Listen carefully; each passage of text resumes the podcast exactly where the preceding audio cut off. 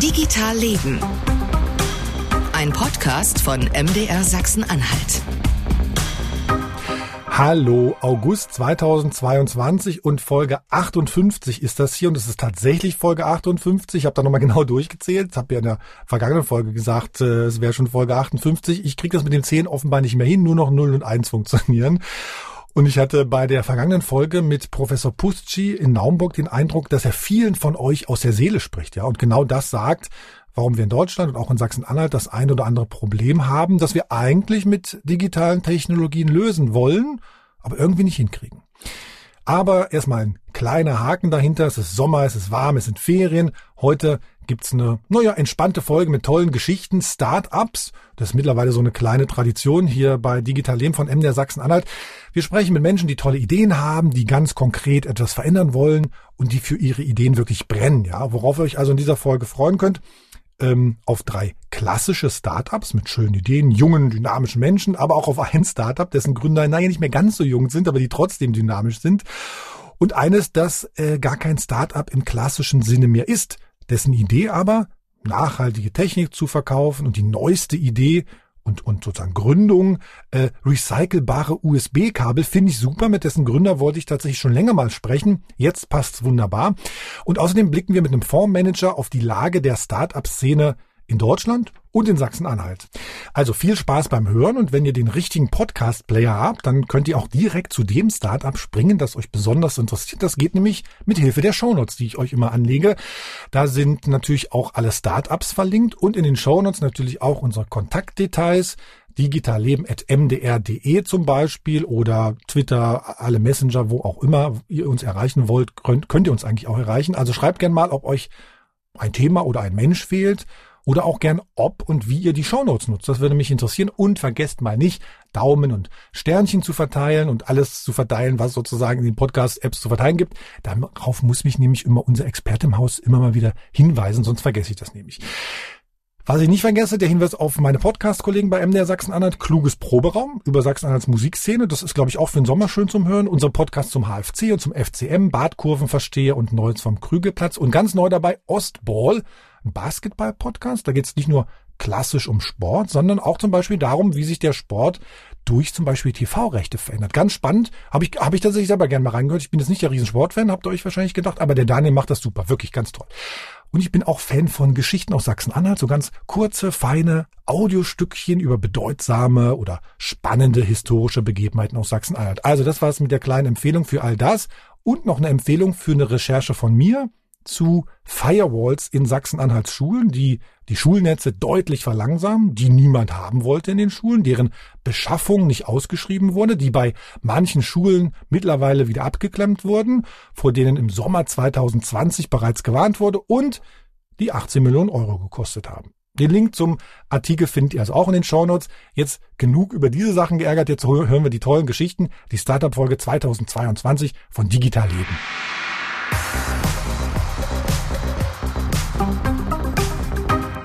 Ja, mein Name ist Daniel. Äh, ich bin einer von drei Gründern aus Halle und äh, wir bauen quasi eine, Software oder eine Plattform für Senioren. Und zwar geht es darum, dass wir versuchen, den älteren Generationen so einfach wie möglich ähm, die digitalen Prozesse quasi beizubringen, dann wie zum Beispiel die Kommunikation per Mail, damit die das am Ende halt zielsicher und auch äh, langfristig auch einsetzen können und dass die Unternehmen quasi ähm, davon profitieren, quasi, dass sie die digitalen Errungenschaften, die es ja jetzt gibt, ähm, auch den Senioren mal näher bringen können. So, Daniel Krüger, Zen Circle Halle, habe ich noch mal kurz erzählt und auch noch mal auf meinen großen Zettel geguckt. Genau. Daniel, Daniel, äh, sozusagen, euer Produkt ist eine Software oder ist ein Gerät? Das ist beides. Also wir liefern die Software auf einem Tablet aus, auf einem, auf einem Aufnahme, auf einem, äh, dass man, dass man aufladen kann sozusagen. Mhm. Und zusätzlich haben wir sogar noch eine Angehörigen-App entwickelt, die sich mit dem System verbindet. Okay, Schritt zurück nochmal, dann haben die Senioren das sozusagen zu Hause auf dem, auf dem Wohnzimmertisch oder ist es was für ähm, Pflege- und Altenheime? Nee, das ist tatsächlich für äh, unterschiedliche Senioren. Die müssen nicht unbedingt im betreuten Wohnen wohnen, auch hm. bei sich zu Hause, wenn die sagen, ich möchte halt länger in der Wohnung bleiben, sozusagen, bei sich. Deswegen ist das für jeden gedacht, der im Zimmer steht. Aber grundsätzlich äh, bieten wir das eigentlich B2B an. Das heißt, ähm, betreuten Wohnen oder Genossenschaften oder Vermietern und solchen Sachen. So, dann sag mal ein paar Key Facts. Wie viele Leute seid ihr? Wie viel Kohle verdient ihr damit? Wie viel von diesen Dingen habt ihr schon verkauft? Alles, was ich als Journalist wissen muss. Also wir sind momentan halt ein kleines Startup. Wir sind erst ab 15. Dezember quasi gegründet. Wir sind auch nur zu dritt ähm, mhm. und haben jetzt momentan 250 Testsenioren auf der Strecke in fünf Einrichtungen tatsächlich in Leipzig. Äh, mhm. mit unserem großen lieben Partner der Senioren 24, die mit uns zusammenarbeitet in dem Bereich. Also wir testen da ausgiebig äh, dran rum, haben aber jetzt schon ein paar Gespräche mit, mit großen Stiftungen und solchen Sachen, wo wir demnächst ab August, also Q4, ist unser Plan, tatsächlich live gehen können mit unserer Anwendung, genau. So, und ich höre aus denen, dass du keine Umsatzzahlen genannt hast, dass es bei Startups natürlich, ihr seid noch ein Zuschussgeschäft, sage ich, ich drück's mal so. so ist, es. ist auch völlig okay, wenn ihr ganz frisch gegründet seid. Kann, nimm uns kurz mal auf die Reise mit. Wie, wie seid ihr drauf gekommen? Warum, also warum gibt's das jetzt? Na klar, kann ich gerne machen. Also eigentlich der Auslöser um meine Oma, die ist 92, wohnt in Berlin. Mhm. Und ähm, das war damals so, die möchte, also ich habe eine kleine Tochter, die ist vier Jahre alt und sie hat zu mir immer gesagt, wenn wir zu Besuch waren, ich möchte doch gerne mehr haben. So, ich möchte mal gerne Bilder sehen, ich möchte gerne ein paar Videos sehen. Da habe ich gesagt, kann ich gerne machen. Hier kriegst du von mir ein schönes Smartphone. Da hat sie gesagt, das mache ich nicht. Ich bin zu alt, ich möchte das nicht mehr. Und da habe ich geguckt, na, was gibt's denn für Senioren Sachen am Markt? Und das haben wir tatsächlich ausprobiert, so drei, vier Stück gibt's ja diverse, die da rumschwimmen, aber das war, also sie hat nach gefühlt, naja, zwei Wochen die Sachen zur Seite gelegt und dann war's das.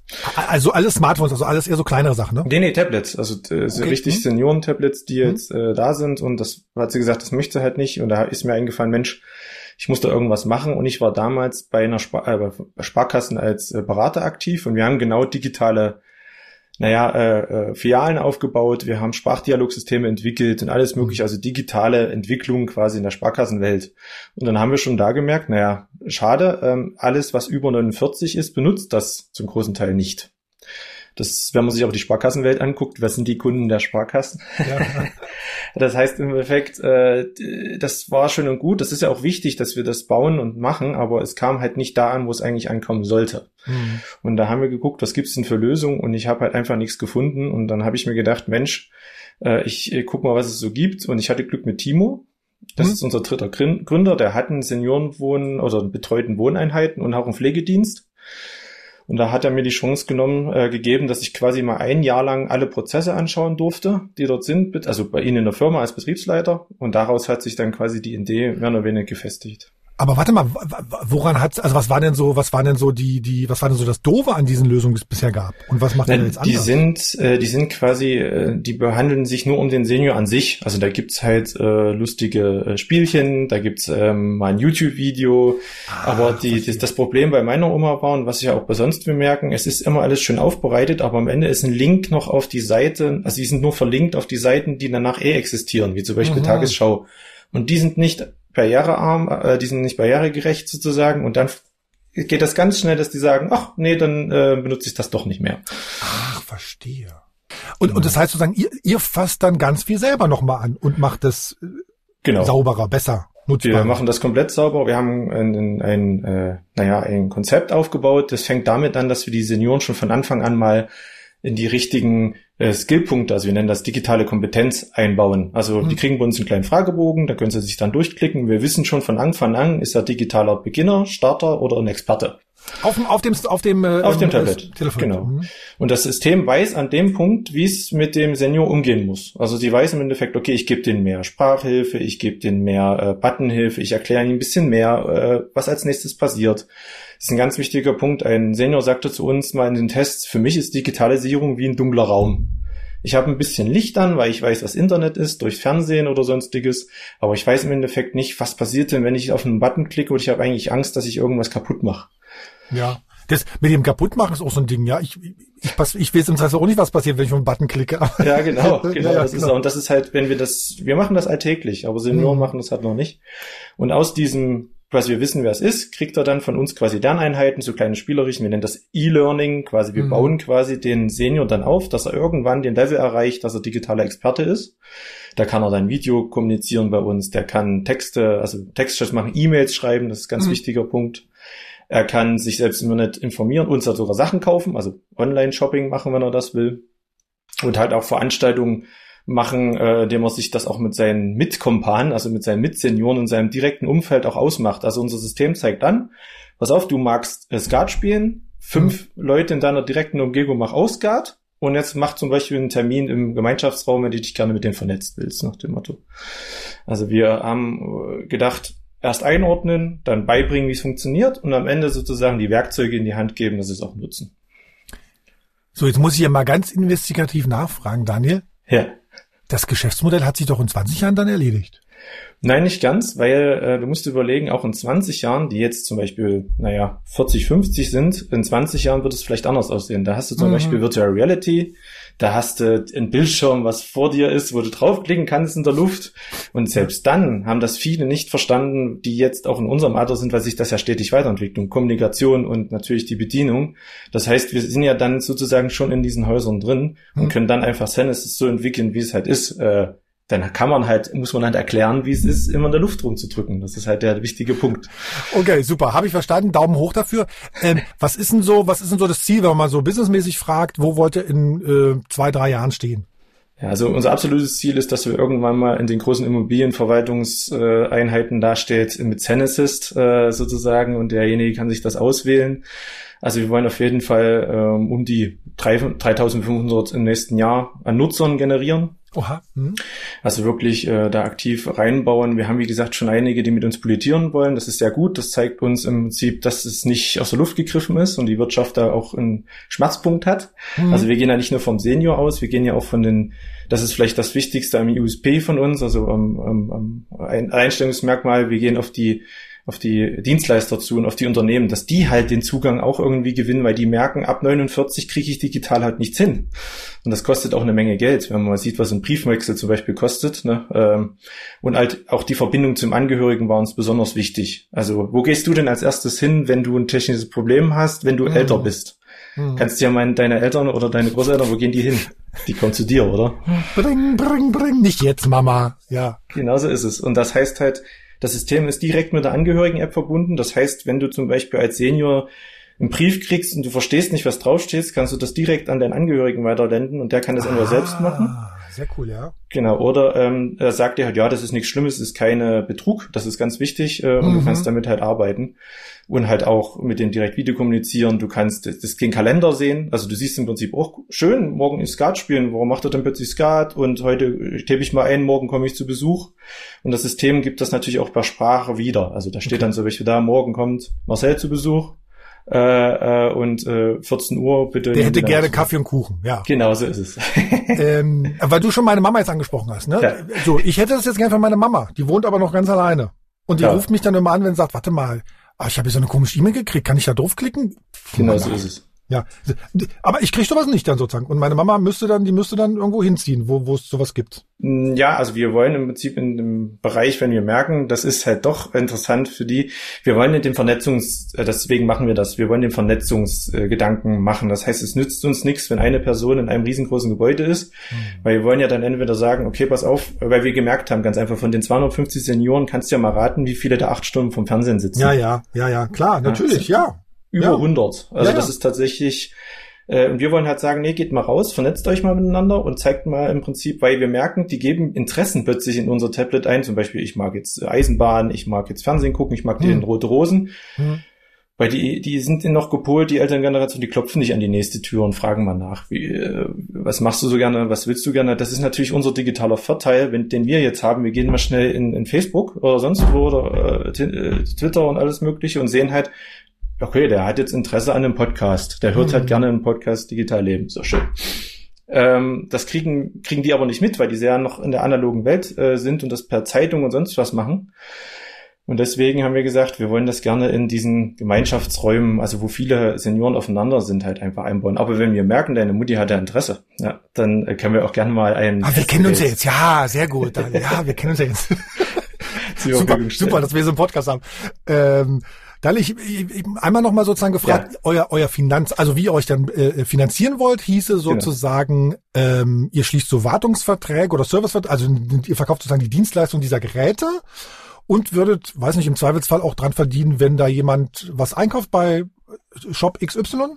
Genau, also wir haben ein Drei-Pläne-Modell, also die mhm. kriegen mhm. die ähm, Business äh, äh, Pläne sehen so aus, dass die ähm, sich so ein Abo-Modell machen können. Das heißt, mhm. ähm, die sehen halt, im, bezahlen einmal im Monat das Abo-Modell für uns, sozusagen Lizenz, und bezahlen eine kleine Einrichtungsgebühr und da ist dann schon alles drin. Also zum Beispiel auch das Tablet ist inklusiv, also das kommt dann halt mit. Und dann natürlich, wie du schon richtig sagst, die Affiliate-Einnahmen. Das heißt, wenn da jemand was kauft über das Gerät, ist es aber auch so, dass die Betreiber und die weiß ich, Krankenkassen, Sparkassen, die das von ah, uns ja. abkaufen, halt auch einen Cashback kriegen. Also die kriegen ja. dann einen kleinen Teil davon wieder ab. Das ist natürlich ein kleiner Anreiz, dass man die Unternehmen auf die Plattform holt. Und das ist äh, unser Geschäftsmodell genau. Also das und wir bieten natürlich auch die Beratungsleistung an, wenn jetzt ein Unternehmen sagt, oh, ich kenne meine älteren Kunden gar nicht, äh, weil ich ja. mich da jetzt jahrelang nicht drum gekümmert habe. Das ist leider sehr oft der Fall. Dann können wir kommen und können uns erstmal anschauen, wie ist denn die Struktur aufgebaut, wie was wollen die älteren Kunden eigentlich von dem Unternehmen und das kann man natürlich bieten wir auch an für ein für, äh, für Geld sozusagen, dass wir das erstmal anschauen. Da sind dann, dann, dann verteilt ihr sozusagen diese Tablets und die, die Leute klicken sich dann da rein. Äh, was ist denn so die größte Herausforderung oder die größte Schwierigkeit, die du gerade siehst? Ja, also das ist ganz klar, dass man die, die Schwelle überschreitet, diese Skepsis von den Senioren sozusagen, dass wir die überschreiten und halt auch die in der Gesellschaft mal so ein bisschen anregt, dass die alten, älteren Generationen halt nicht denken, ach, ist Digitalisierung ist für mich Teufelswerk, das ist ein ganz großes Thema, wenn ich überall rumfrage und sage im Endeffekt, na, wie sehen denn eure älteren Kunden aus? Äh, mhm. Wie benutzt, also wie schreibt ihr die denn an? Dann sagen die, oh, da haben wir uns gar keinen großen Kopf gemacht, weil die wollen ja eh nicht digital. Was aber in unseren Augen wirklich können wir widerlegen in unseren Studien. Wenn wir irgendwo hingehen und das Tablet hin äh, zeigen, dann dauert das klar ein bisschen. Wir müssen erstmal das Vertrauen gewinnen. Das hoffen wir durch die Angehörigen und alles Mögliche halt so ein bisschen zu holen. Und wenn wir das geschafft haben, dann wollen wir das Bewusstsein bei den Unternehmen auch mal wecken was da für Potenzial drin steckt, ne? 24 Millionen Deutsche, die noch ja. nicht irgendwie in diesem digitalen Raum sind, wo man tatsächlich einen Absatzmarkt findet und bei Weitem, die sind, wenn man denn das beibringt und ganz langsam Schritt für Schritt macht, dann sind die Kunden, die man ansprechen kann, definitiv. Und die haben regelmäßiges festes Einkommen, was will man denn mehr? Ja, ja, ja. Also ganz klar abgegrenzt, wir wollen hier nicht irgendwie, äh, das haben, hören wir auch ganz oft, wir wollen die mhm. alten Leute abziehen. Ja?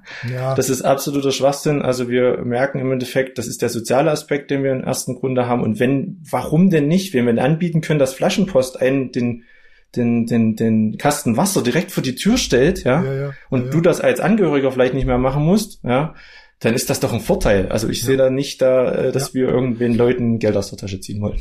Ja. Nur ganz besonderes von dem Tablet ist, dass du als Angehörige dann nochmal anschauen kannst, äh, äh, wenn jemand was bestellt. Es kann ja sein, dass zum Beispiel die Senioren mal 100 Flaschen Wasser bestellen statt äh, mal eins, weil sie sich verklickt haben. Ist ja klar, wenn man es zum ersten Mal macht. Und du kriegst auf deinem Angehörigen-App dann sozusagen eine Nachricht äh, und da steht drinnen 100 Flaschen Wasser und kannst dann reinschreiben, na, kann sein, dass es verklickt und kannst es halt direkt ablehnen, Begründung dazu schreiben. Der Senior sieht quasi, oh, ich habe da einen Fehler gemacht. Das heißt, der Senior hat gar keinen finanziellen Schaden, weil es ist gar nicht rausgegangen, die Bestellung, weil das nochmal als als äh, quasi Loop reingekommen ist.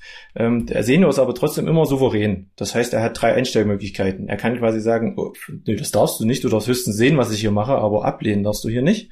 Oder halt gar nichts sehen. Und die letzte Stufe ist tatsächlich, dass der Angehörige verändern darf und sagen kann, okay, pass auf, äh, du hast da an dem Tag schon eine Veranstaltung, weil es Kalender ja sieht, äh, mach das mal lieber nicht und die können sich ja da sofort unterhalten, warum es denn so ist.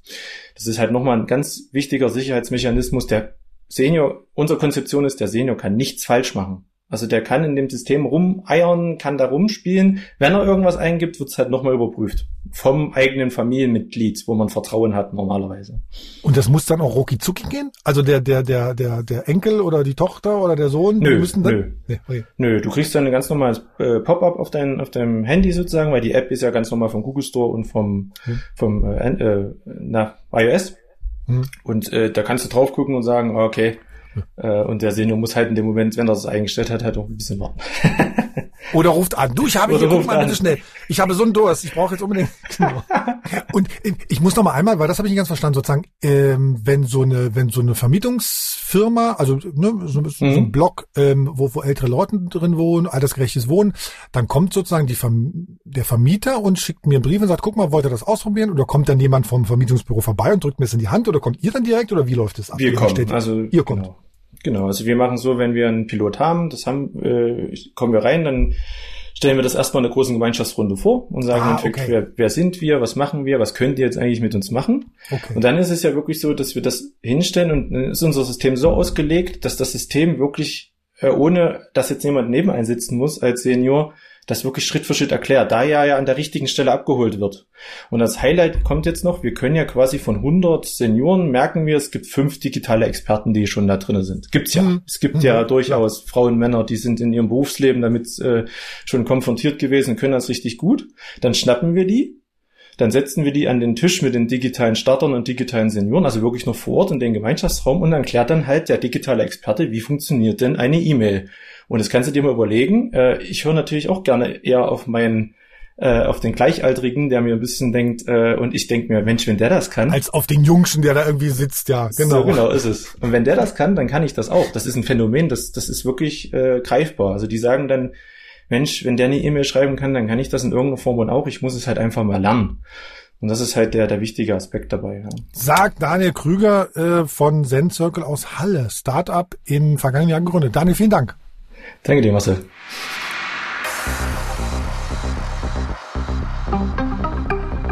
Ja, hi, äh, mein Name ist Mike Bullagge. Ich bin äh, Gründer und Geschäftsführer der Wingfield GmbH.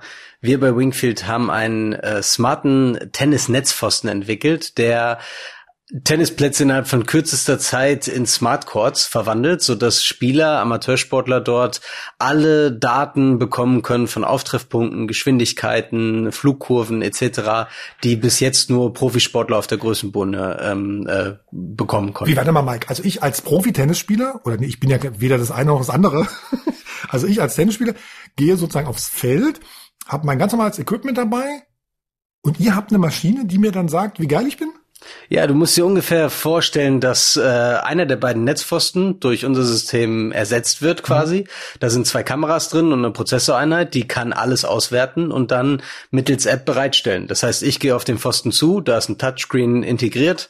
Ich kann mich ganz einfach einchecken über eine App, über ein QR-Code-Check-In, spiele mein Spiel und bekomme hinterher die gleichen Daten, die bis jetzt, wie gesagt, nur die Profis auf der großen Bühne bekommen haben. Und kann mich dann dadurch verbessern oder ist es sozusagen nur, also kann ich mit den Daten was anfangen? Was steht dann da zum Beispiel?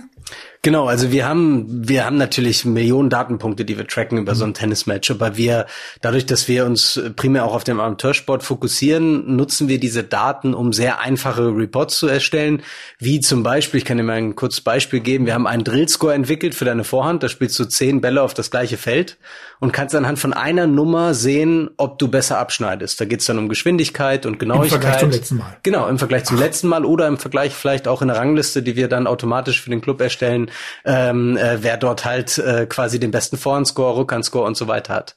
Das ist enorm wichtig, weil Tennis eine wahnsinnig komplexe Sportart ist und es keine ja, wirkliche. Komplex, man hat einen Schläger und schlägt einen Ball. Ja, aber wenn du dich verbessern möchtest und wirklich ja. sehen möchtest, ob du vorankommst, gerade als Amateursportler, mhm. wenn du laufen gehst oder Gewichte stemmst, dann, dann siehst du den, den Fortschritt, was dich natürlich auch immer motiviert hält und am Ball hält.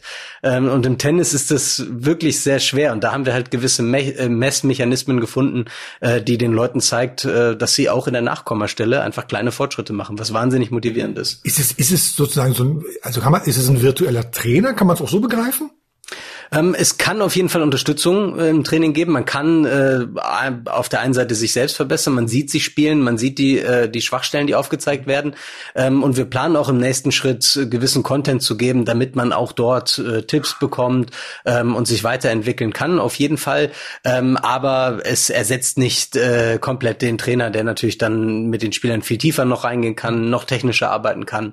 Es ist aber ein super Tool auf jeden Fall, äh, um sich auch selbst weiterzuentwickeln. Um, um sein Spiel Spiel zu analysieren, wie das auch beim Fußball äh, stattfindet, ne, wo es irgendwie große Tools gibt. Äh, verstehe. Zielgruppe, ich, ich bringe so ein Ding ja nicht mit auf den Tenniscourt, sozusagen. Zielgruppe ist, äh, ist sind Tennisvereine oder wie? Genau, das sind ganz normal die Tennisvereine, die äh, stellen ja auch die Infrastruktur bereit für die Tennisspieler. Ähm, an die verkaufen wir äh, das System letztendlich und die Spieler, ähm, sobald der Platz ausgestattet ist, können halt auf den Platz gehen, die App umsonst runterladen, sich einchecken äh, und, und einfach spielen dann letztendlich. Mike, und wie finanziert ihr euch? Ähm, wir äh, verkaufen das äh, System ganz normal an die äh, Vereine mhm. ähm, und die Spieler, habe ich schon gesagt, die können das Ganze umsonst nutzen und sich auch einchecken. Aber wenn sie, ähm, sage ich mal, Langzeitspeicherungen von gewissen Videos oder detailliertere Auswertungen von ihrem Match haben möchten, dann können sie halt äh, ähm, per Wahloption auch zu einer Premium-Funktion upgraden. Das heißt, wir haben auf der einen Seite Einzahlungsströme über die Pro-App-Nutzer äh, und aber auch über die ganz normalen Systemverkäufe an die an die Vereine. Und, und das rechnet sich? Ich meine, müsst die Dinger doch auch mal warten oder so, oder? Ähm, ich hätte jetzt gedacht, das wäre eine Miete. Nee, das äh, funktioniert tatsächlich sehr gut, weil wir ähm, die Systeme, wir haben alles so aufgebaut, dass die Systeme sowohl selbst installiert werden können von den Kunden, als auch äh, ein Großteil der Wartung komplett remote stattfinden kann. Das heißt, Ach, wir können uns nicht mal hinfahren und da irgendwas schrauben, sondern das bestellt man bei euch und kommt geliefert mit mit mit genau, der Post. Genau, also das war der der wichtige Punkt, damit ah. sich das Ganze rechnet und wir auch letztendlich ein günstiges Modell für den Amateursport anbieten können, war von Anfang an wichtig, dass vom Sales-Prozess bis hin zur Installation bis hin zu, äh, zur Wartung, Kundenbetreuung, dass alles remote äh, stattfinden muss. Und das klappt sehr gut. Krass. Wie viel von den Dingen habt ihr schon vertickt? Wir sind jetzt ähm, äh, alleine in Deutschland. Wir haben zwar in, in glaube ich, jetzt 16 Ländern, aber vereinzelt nur Installationen. In Deutschland sind wir jetzt bei über 300 äh, Systemen. Ja, genau. Und jetzt verraten wir noch, was ein so ein System kostet, dann kann ich mir rechnen, wie viel euer Umsatz ist. Äh, wir sind äh, da im Verkaufspreis von knapp über 6.000 Euro, also so 6.299 Euro bekommt man das Ganze und da ist dann wirklich alles mit drin, was man benötigt, um aufzubauen. Und setzt aber voraus, dass ich da auf dem Tennisplatz irgendwie WLAN und Strom habe, ne? Genau, richtig. Äh, das ist in, in vielerlei Hinsicht oder bei vielen Vereinen äh, oftmals gar kein Problem, weil gewisse Geräte sowieso äh, genutzt werden müssen, die Strom brauchen oder äh, Lichtanlagen genutzt werden, Sprengeranlagen teilweise ähm, und und da kriegt der der Verein das eigentlich in der Regel immer ganz gut hin. Und wenn keine Wi-Fi-Abdeckung ist, dann dann klappt das auch ganz gut über mobile Daten. Okay, da legt mein Handy irgendwie nebenbei oder macht irgendwie einen Hotspot oder sowas. Genau, tatsächlich gibt's diese, gibt's super Verträge mittlerweile auch für Outdoor-Hotspots. Äh, da beschaffen sich die Vereine halt ein System und können da äh, die Hälfte ihrer Anlage eigentlich schon abdecken. Ja. Und geht drin und geht sowohl drin als auch draußen und genau, ist sozusagen genau. äh, Moment mal, die 600 Euro pro Tennisplatz sozusagen. Genau, richtig. Also Man, pro Gerät. Genau. Das heißt, es gibt im Zweifel auch Tennisplätze, wo das dann nicht da ist, aber äh, am, am Platz weiter ist es zum Beispiel dann. Genau, ja, richtig. Okay. Ja, genau, richtig. Und man kann das Ganze mal umziehen von Indoor, also von drinnen nach draußen mhm. ähm, äh, und, und andersherum. Das war uns besonders wichtig am Anfang, weil, wie gesagt, äh, nicht jeder Verein, und das ist auch gar nicht das Ziel dabei, dass jeder Tennisplatz damit ausgestattet wird. Klar, wir haben Vereine, die, die jetzt, ich glaube, der größte Verein hat sechs Systeme jetzt gerade, ähm, aber ähm, grundsätzlich geht es uns darum, dass vor allen Dingen diese Möglichkeit pro Verein stattfindet. Das heißt, dass auch kleine Vereine sich ein System äh, leisten können, weil die Auslastung der Tennisplätze ist nur zu manchen Peakzeiten vielleicht zu hoch oder Punktspieltagen, aber okay. grundsätzlich ja. Und wenn jetzt alle Tennisplätze sowas haben, dann ist macht dann Haken hinter euer Geschäft und gut, dann war's das, oder wie? Äh, nein, absolut nicht. Ähm, unsere Vision ist, äh, im, vor allen Dingen in dem Rückschlagsportbereich voranzukommen. Was, was zähle ich dazu? Ähm, äh, eine neue Sportart, die eine der am schnellsten wachsenden Sportarten weltweit ist, ist, ist eine äh, Paddeltennis, eine was Version von Tennis. Wo man auf Paddel, auf äh, Paddeltennis? Paddel, Paddeltennis, wie man es ausspricht. Es ist eine Mischung zwischen Squash und Tennis. Wo spielt man das denn? Äh, in so einem Käfig. Das ist in, ich glaube, alleine in, was habe ich jetzt letztens gelesen, allein in Skandinavien, in, ich glaube, ich glaube, es müsste Dänemark gewesen sein, wurden tausend Plätze gebaut im letzten Jahr. Das was unglaublich ist, unglaubliche Zahlen werden aufgezogen. Äh, äh, Paddel, Paddeltennis in Deutsch, also, Deutschen oder, oder Paddeltennis. Ihr lernt ja nicht nur was über Digitales, sondern auch über neue Sportarten. Das hätte ich auch nie erwartet bei Digital aber wunderbar. Also Mike sozusagen eine neue, neue Sportart, wo man sozusagen im Käfig steht und genau was macht? Genau, es ist ein Glaskasten mit, also stellt euch eine kleinere Version eines Tennisplatzes vor, nur dass der komplett von Glaswänden umzäunt ist. Und man darf auch weiterspielen, wenn der Ball gegen die Glaswand nach dem Auftreffen äh, kommt. Dadurch spielt, ergeben man spielt sich, da gegeneinander oder mit oder oder, oder? Äh, in Zweierteams gegeneinander, also im Doppel. Das quasi. sind vier Leute in einem genau. Glaskasten. Exakt. Und es ist eine der Boom-Sportarten überhaupt. Musst du mal googeln. Nie was mit ja, ist also in Deutschland nicht so, aber in Südamerika, das äh, Spanien, ähm, absolut wahnsinnig, die Zahlen. Glasfassen und, und, und Sport klingt so nach, das klingt, das klingt wie so ein Science-Fiction-Film für mich. ähm, und da würdet ihr euer Gerät noch reinbauen, oder nicht? Das kann ja da draußen stehen wahrscheinlich, ne? Genau, da, da können wir, wir, wir arbeiten sehr gerne mit dieser Netzfasten-Variante, weil es sehr standardisiert ist. Das heißt, es kann überall installiert werden, das was auch für einen einfachen Installationsprozess äh, ähm, spricht und äh, es ein Interaktionspunkt ist. Man geht am Netzfasten vorbei, äh, wir können dort ein Touchscreen einbauen, auch ganz wichtig. Wir sind im Amateursport, das heißt, wir müssen einfache Bedienungsmöglichkeiten, Check-in-Möglichkeiten haben und da, da, da bietet sich das sehr gut an. Und die nächsten Schritte sind dann, äh, klar, Badminton ist, ein, ist ein logischer Schritt, einer der größten Sportarten auch in Asien. Ähm, Volleyball zählen wir auch als Rückschlagsportart letztendlich. Alles das, wo ein Netz in der Mitte ist und äh, die, die Flugkurven quasi über die Bälle dann ge geregelt werden. Das ist sehr nah dran bei uns im Algorithmus. Ich spiele ab und an mal Tischtennis. Ja, auch, auch Tischtennis, ja. Ist, ist, da würden wir wahrscheinlich nicht den Netzpfosten nehmen, weil da müssten wir unsere, unsere ganzen äh, Hardware-Komponenten schon sehr klein kriegen, ja. aber äh, da lässt es sich auch, auch anders abbilden, äh, definitiv. Aber ich spiele Tischtennis auf dem Spielplatz, da müsste ich immer so ein Ding im Rucksack haben, ist auch blöd ein bisschen, ne? Ja, wir sind tatsächlich schon in, in vielen Bereichen seit längerer Zeit auch, auch dabei, in Richtung mobile äh, Möglichkeiten ähm, äh, zu forschen, zu, über, äh, zu überlegen, ob wir da auch was auf den Markt bringen. Also ähm, äh, ich glaube, ich würde dir mal Bescheid sagen. Du solltest, soll, solltest dem Ganzen folgen auf jeden Fall. Sehr gern. Ähm, Mike, erzähl mal, was ist denn sozusagen das, was waren so die größte Herausforderung? Die, die Hardware oder die Software dahinter? Also sozusagen äh, einfach äh, Kameras hinstellen und was beobachten lassen oder die Kameras sozusagen dazu zu bringen, wirklich äh, oder die Software dazu zu bringen, dass die was Sinnvolles am Ende dann, dann mit der mit der Kamera, mit dem Kamera-Input auch anstellen? Das ist eine sehr gute Frage. Ähm, ich würde sagen, äh, die ist zwar ein bisschen unbefriedigend, äh, aber es ist die die Kombination. Mhm die Software an sich, sobald die Kameras stehen, wenn Experten dran arbeiten, natürlich, das war ein langer Prozess. Wir mussten viele neue Sachen bauen, viele auch eine künstliche Intelligenz antrainieren, ähm, äh, immer wieder. Das, das ist ein Prozess, der dauert und es kommen immer wieder Komplikationen. Im Hardware-Business äh, auf der anderen Seite ähm, war es natürlich schwer, das ganze Wetter festzukriegen und so einfach installierbar zu machen, dass Amateure das auch in, in einer Amateurfunktion als, als Ehrenamtler auch installieren können. Ähm, das heißt, es, es kommt bei beides so mit, mit, den, mit den Aufgaben. Das Schwierigste ist tatsächlich äh, ein Gesamtprodukt mit all diesen Anforderungen, was die Software braucht, was die Hardware braucht an Installation, aber letztendlich was der Spieler auch ästhetisch findet zum Anschauen, ist ja immer noch ein Teil des Tennisplatzes und wie er es am einfachsten benutzen kann und was dabei rauskommt. Das heißt, ich würde wirklich sagen, weil bei uns Hardware und Software so eng ineinander greifen, ist es tatsächlich die, die Kombination so zu bauen, dass da auch ein, äh, ein äh, ja, gut anwendbares Produkt warum kommt. So, und jetzt aber die, die, die Frage, die ich die ganze Zeit eigentlich, wie, wie kommt man bitte auf diese Idee? Ähm, ich, ich bin selbst ehemaliger äh, Tennisprofi. Ich habe ähm, auch ja meine ganze Jugend äh, quasi nur für diese Sportart gelebt und bin Warum? dann. Warum spielst du Tischtennis? Ja, ich meine, es ist, es macht einfach wahnsinnig viel Spaß.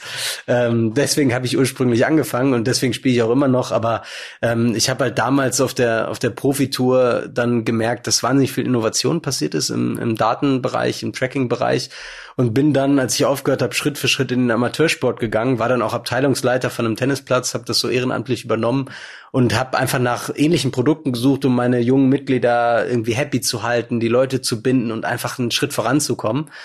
Habe aber gemerkt, dass diese ganzen Profisysteme einfach viel zu teuer sind, ich kein Budget dafür hatte und dann, ich kürze es jetzt mal ab. Auch, vielleicht seid ihr auch zu billig mittlerweile. ich kürze mal ab, aber wir haben dann gesagt, wir machen es selbst. So, dann müssen wir es selbst umsetzen. Es waren mit Sicherheit ein paar mehr, mehr Kurven links und rechts und es hat dann auch lange gedauert, bis wir da waren, aber, aber so im, ungefähr ist es gekommen. Wann seid ihr damit gestartet? Mit dem, mit, also jetzt, okay, wegen, komplett in, wir machen das jetzt?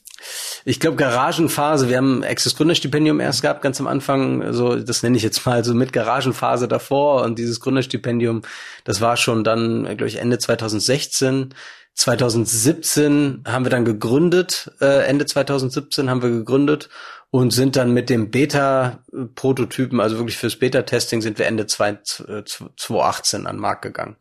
So, und die Serie, noch mal ein Jahr später würde ich sagen, so Serie war dann zwei, 2019 ungefähr. Ja. Pünktlich, pünktlich zu Corona, dann zu, zum ersten Lockdown ah. waren wir dann ready, ja. Ah, das ist natürlich ärgerlich. Ähm, du kommst aus Hannover, Firma, ihr seid nach Magdeburg gezogen, durch ein, durch, durch sozusagen ein Investment hier aus dem, aus dem, ähm, aus dem Land. Ähm, ich habe ja gehört hier von jemandem aus Magdeburg, wo ich erst, wo ich auch dachte, sag mal, was ist denn das für ein Wie findest du das? Dachte, oh, ich wusste nicht, dass, dass er Tennis spielt. Finde ich total super. Bei uns im Tennisverein gibt es das auch. Also er ist total, total begeistert gewesen. Weil Mike, mein erster Gedanke war ja, wo ich dachte, wer braucht denn sowas? Wie, wieso, wie, wie machen wir die Welt denn damit eigentlich besser? Ne? Weil das ist so, das, das schwingt immer so mit, Technologie macht die Welt besser und so. Jetzt bitte deine, deine Showtreppe. Ja, das ist, ich finde das immer schwierig. Ich glaube, jedes Unternehmen muss nicht, muss nicht krampfhaft äh, versuchen, jetzt die noch größere Weltverbesserungsmission sich auf die Fahne zu, zu schreiben. Ich glaube, was, was uns antreibt, was unsere Vision ist, ist einfach ähm, diese Sportart, die uns geprägt hat, die, glaube ich, auch wahnsinnig tolle Charakterzüge in Menschen hervorheben kann, sich dazu oder Menschen dazu zwingt, sich sehr mit sich selbst zu befassen, sehr selbstkritisch irgendwann zu sein. Ähm, und äh, ich würde das gerne haben, dass äh, die nächste Generation und eventuell auch meine Kinder einfach auf diese Sportart weiter abfahren und äh, weiter Tennis gespielt wird, weil ich glaube, dass das wichtig ist, genau wie andere Sportarten auch, aber das ist nun mal unsere, unser Fokus hier, ähm, dass, äh, dass diese Sportart weiterhin äh, belebt wird, viele Leute das nutzen und ihren Charakter daran stärken und vielleicht ähm, verbessern wir so äh, im kleinen Rahmen die Welt schon ein bisschen, würde ich sagen. Also Sport, Sport kann ja nie schaden, das stimmt. Äh, Mike, wie viele Leute seid ihr? Äh, wir sind jetzt, äh, ich, jetzt müssen wir bei elf sein, ja. Elf, elf Leute. Ja, ja. Elf Leute, genau. die davon leben können. Äh, ja, genau. Fulltime. Ja, genau. Also habt ihr erstmal alles richtig gemacht. Ähm, sozusagen, wenn elf Leute davon leben können, ihr ein klassisches Start-up seid, wie ist denn so dein Empfinden gerade? Wie geht's denn so naja, so den Start-ups insgesamt, weil man liest ja, Spiegel Online, glaube ich, hatte neulich, da war es irgendwie, ja, die fallen in ein schwarzes Loch, es ist keine Kohle mehr da. Auf einer Seite liest man auch, nee, es ist genug Kohle da. Wie, wie, wie nimmst du das wahr? Das ist wirklich eine schwierige Frage. Also ich, ich sehe natürlich auch diese ähm, die Artikel oder LinkedIn-Posts auch von von Venture Capital Fonds. Ähm, die einen prognostizieren das Dunkelste, die anderen prognostizieren eher wieder wahnsinnige Möglichkeiten. Ich habe was Ähnliches beobachtet, als es gerade losging mit den ersten Lockdowns.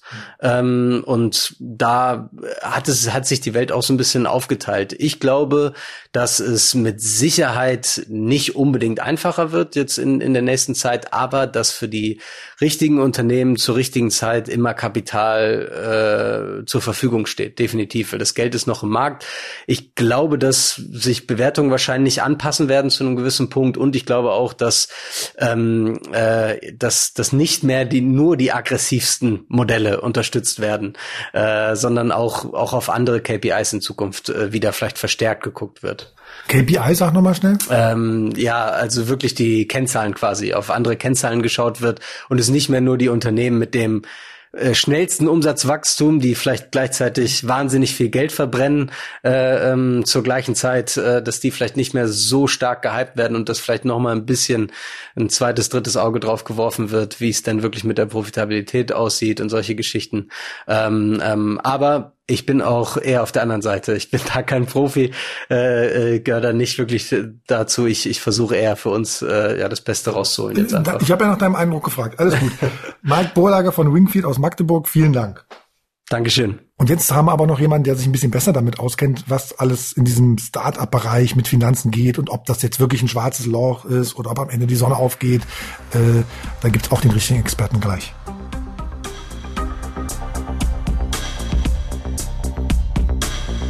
Ja, hallo, mein Name ist Jan Alberti, ich bin Managing Partner bei BNP Ventures und BNP Ventures managt seit sieben Jahren die IBG-Fonds in Sachsen-Anhalt und investiert in Startups.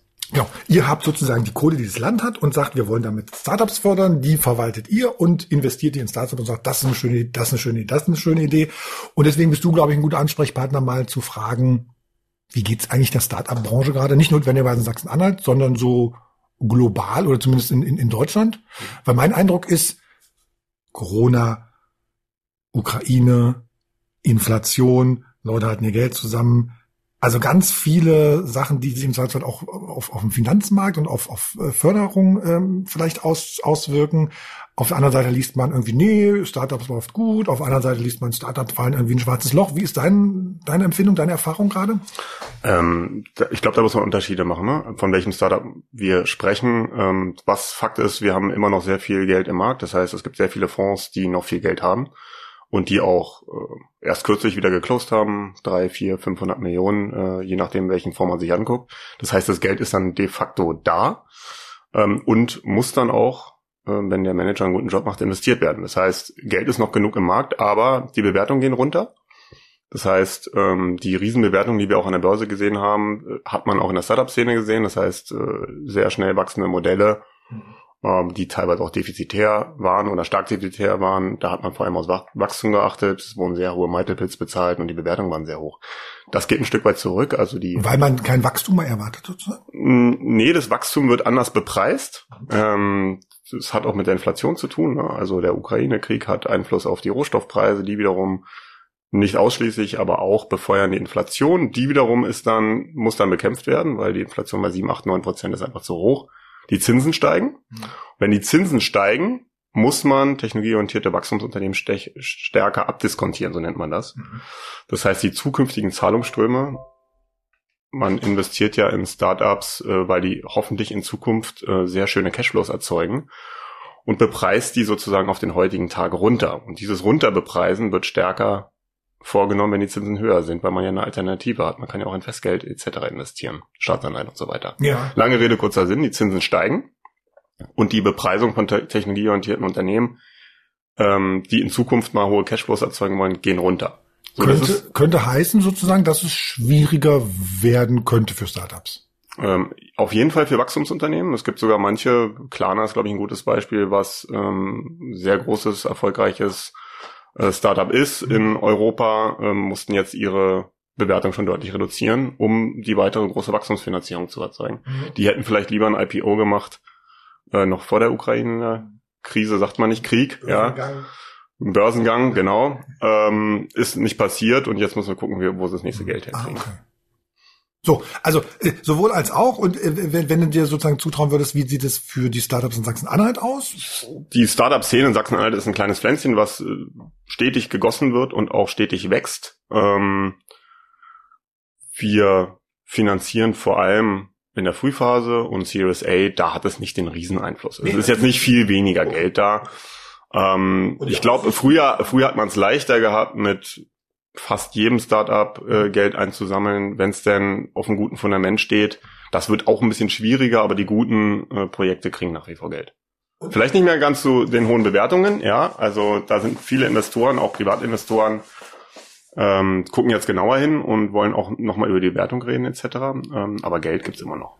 Also im Sinne von, von ich, ich glaube nicht, dass ihr da, also Bewertungen im Sinne von, ich finde eure Idee gut, aber ich glaube nicht, dass sie so viel wert ist und in Zukunft so viel Wert generiert.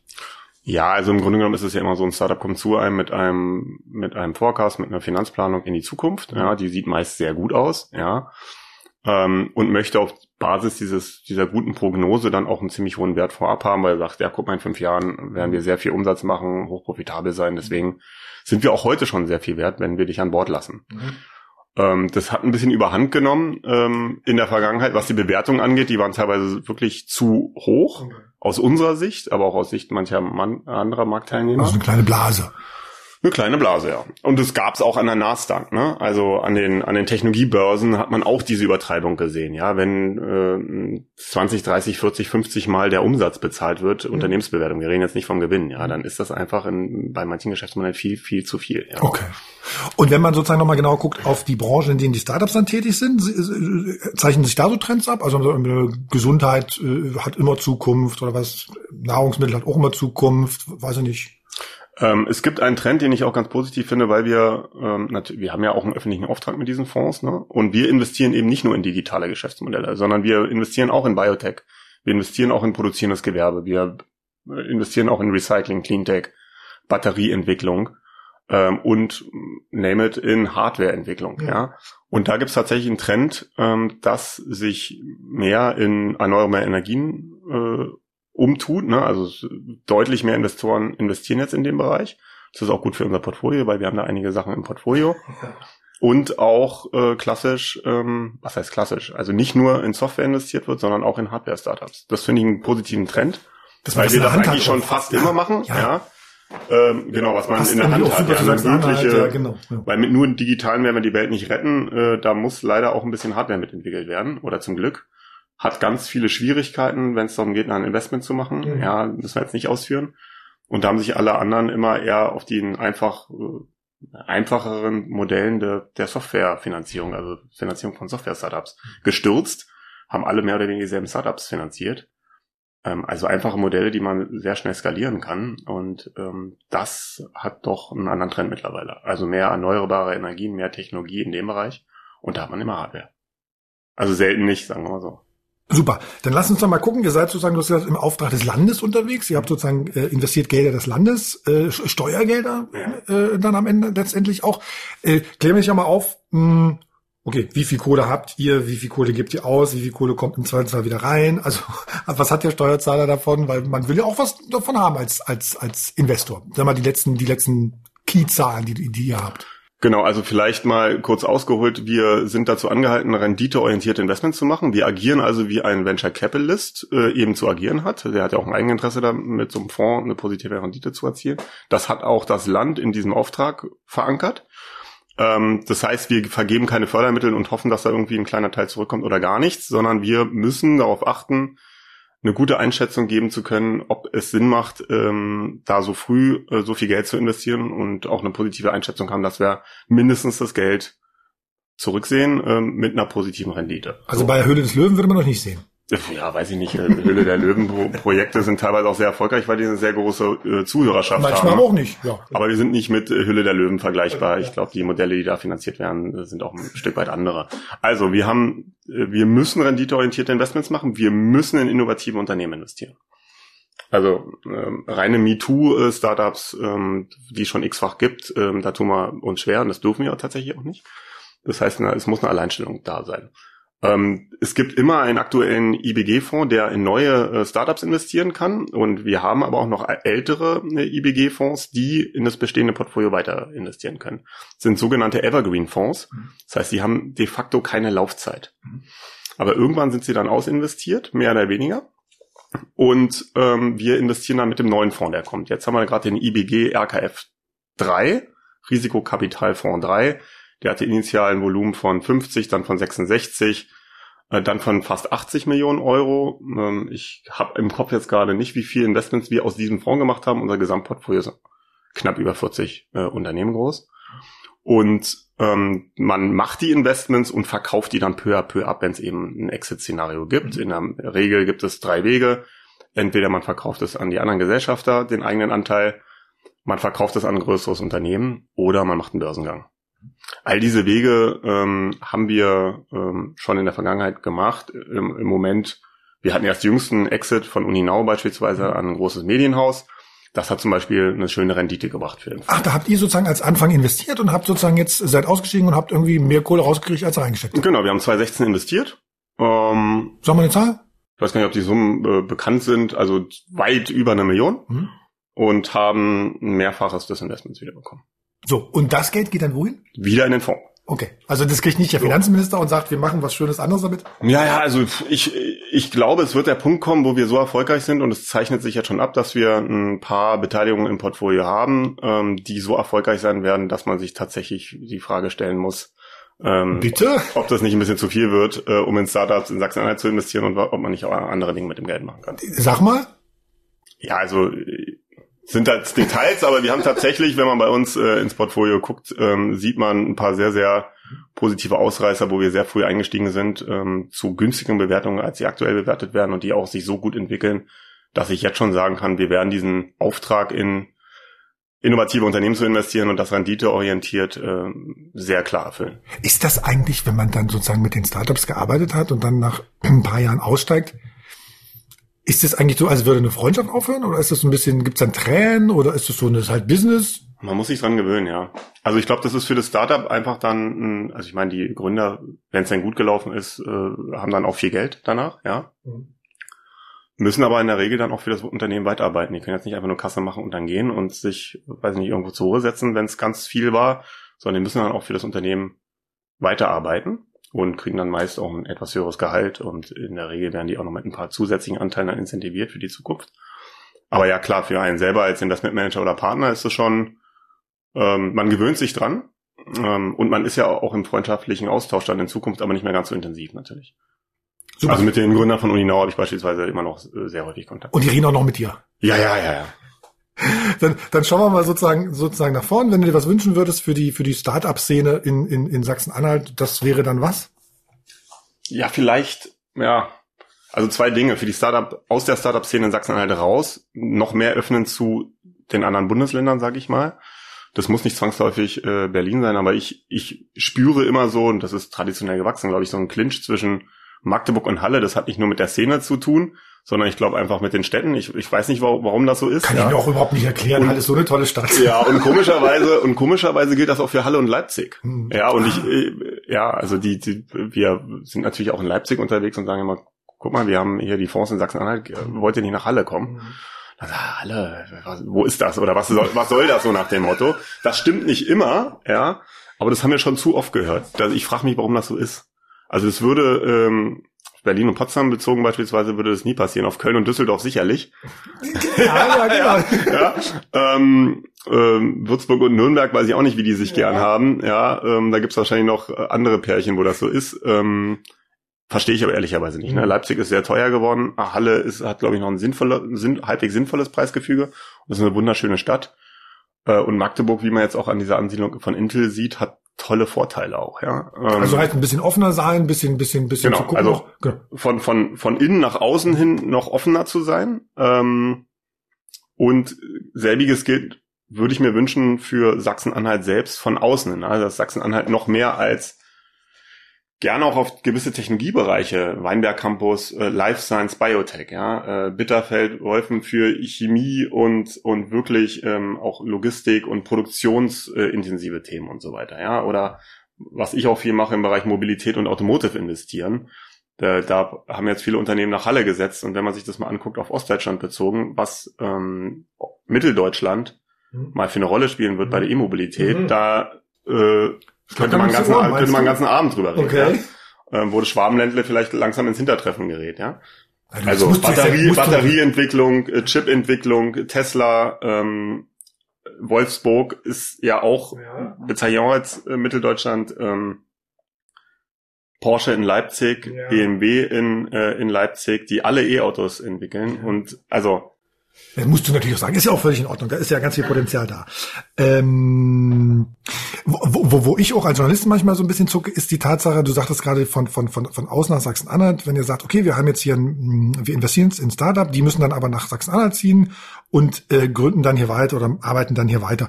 Da weiß ich immer nicht, ob das ein Geschmäckle hat oder ob das irgendwie so, so aus der, aus der Historie irgendwie aus den 90ern kommt, wo man sagt, wir subventionieren als, als, äh, als Land äh, Unternehmen, die sich ansiedeln und die nach ein paar Jahren dann wieder verschwunden sind.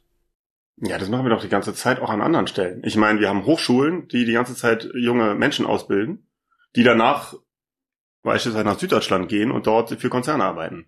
Was hat denn Sachsen-Anhalt davon? Verdammt! Äh, verdammt. Also, da vielleicht auch da mal die Grenzen im Kopf ein bisschen verschieben. Also was wir machen ist, wir die die müssen eine Betriebsstätte in Sachsen-Anhalt haben, die müssen hier etwas aufbauen, zumindest so lange, wie sie die Mittel verwenden. Komischerweise bleiben sie danach in der Regel auch weiterhin am Standort. Und ähm, wir sind nun mal in einer Region, ne, die ähm, ein Stück weit benachteiligt ist, was Industrie angeht aktuell noch. Und dann kann es ein Auftrag des Landes sein, sowas zu unterstützen. Und es müssen nicht zwangsläufig nur Themen sein, die aus Sachsen-Anhalt gewachsen sind. Das wäre ein bisschen zu eng gedacht. Sondern auch welche, die in die Innovationsstrategie des Landes Sachsen reinpassen und die man dann hier ansiedelt, um irgendwann mal ein Cluster zu haben, was sich gegenseitig auch befruchtet. Sagt Jan Alberti, Managing Partner bei BNP Venture. Ich danke dir. Super, danke. Ebenso.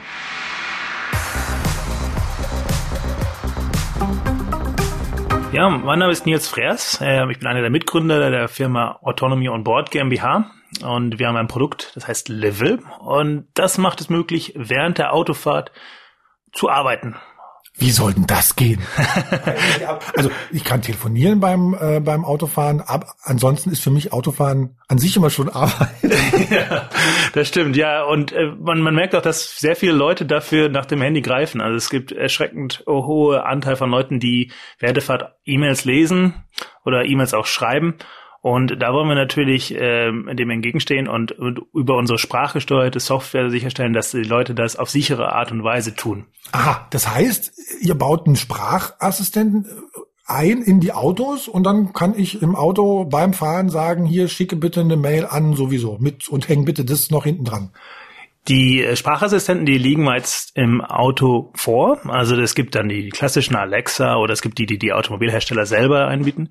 Wir haben quasi einen Adapter entwickelt, der diese Sprachassistenten mit den gängigen Arbeitstools verbindet. Das heißt dann, wir befähigen diese Sprachassistenten mehr zu tun im Arbeitsumfeld. Das heißt sozusagen, es ist ein Stück Software, wenn ich richtig verstehe, ne?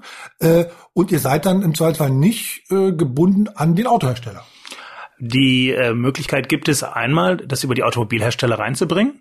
Das heißt also, dann gibt es die Plattformen für den Automobilhersteller und dann richten wir uns nach denen. Ähm, der Automobilhersteller kann das als API haben, also dann die eigenen Apps drauf aufbauen. Oder wir bringen das ins Fahrzeug über Plattformen wie Android Auto, Apple CarPlay, Android Automotive OS. Sag mal noch ein paar Beispiele. Also man kann E-Mail schreiben, was ging da noch? Ja, man kann E-Mail schreiben, man kann Instant Messaging nutzen, Kalender nutzen. Viele unserer Nutzer sind auch jetzt im Vertrieb tätig, die auf dem Weg zum Kunden dann vielleicht noch Salesforce-Informationen abfragen wollen oder äh, nach dem Kundentermin äh, Sachen aktualisieren, so äh, dass man denen helfen kann, dass sie am Schluss des Arbeitstages nicht noch ins Büro kommen müssen, sondern zurück zu Hause zu ihrer Familie kommen kann. Und das dann bei 140 auf der Autobahn? Das hängt alles ein bisschen von der Fahrsituation ab. Also wir äh, äh, nutzen da äh, bestimmte Schnittstellen, um festzustellen, wie schnell ist das Auto gerade, gibt es bestimmte Gefahrensituationen und äh, dann errechnen wir, in welcher Form ähm, wenn überhaupt, das Arbeiten während der Fahrt erlaubt sein soll. Ach, Tatsache. Und zum Beispiel, wenn das Auto steht oder beim, bei Elektroautos ähm, wenn man Nachladen hängt, da gibt es natürlich ein komplettes grafisches äh, ähm, User Interface, also dass man dann auch tatsächlich Berührung äh, mit einbeziehen kann, zusätzlich zu der Sprache.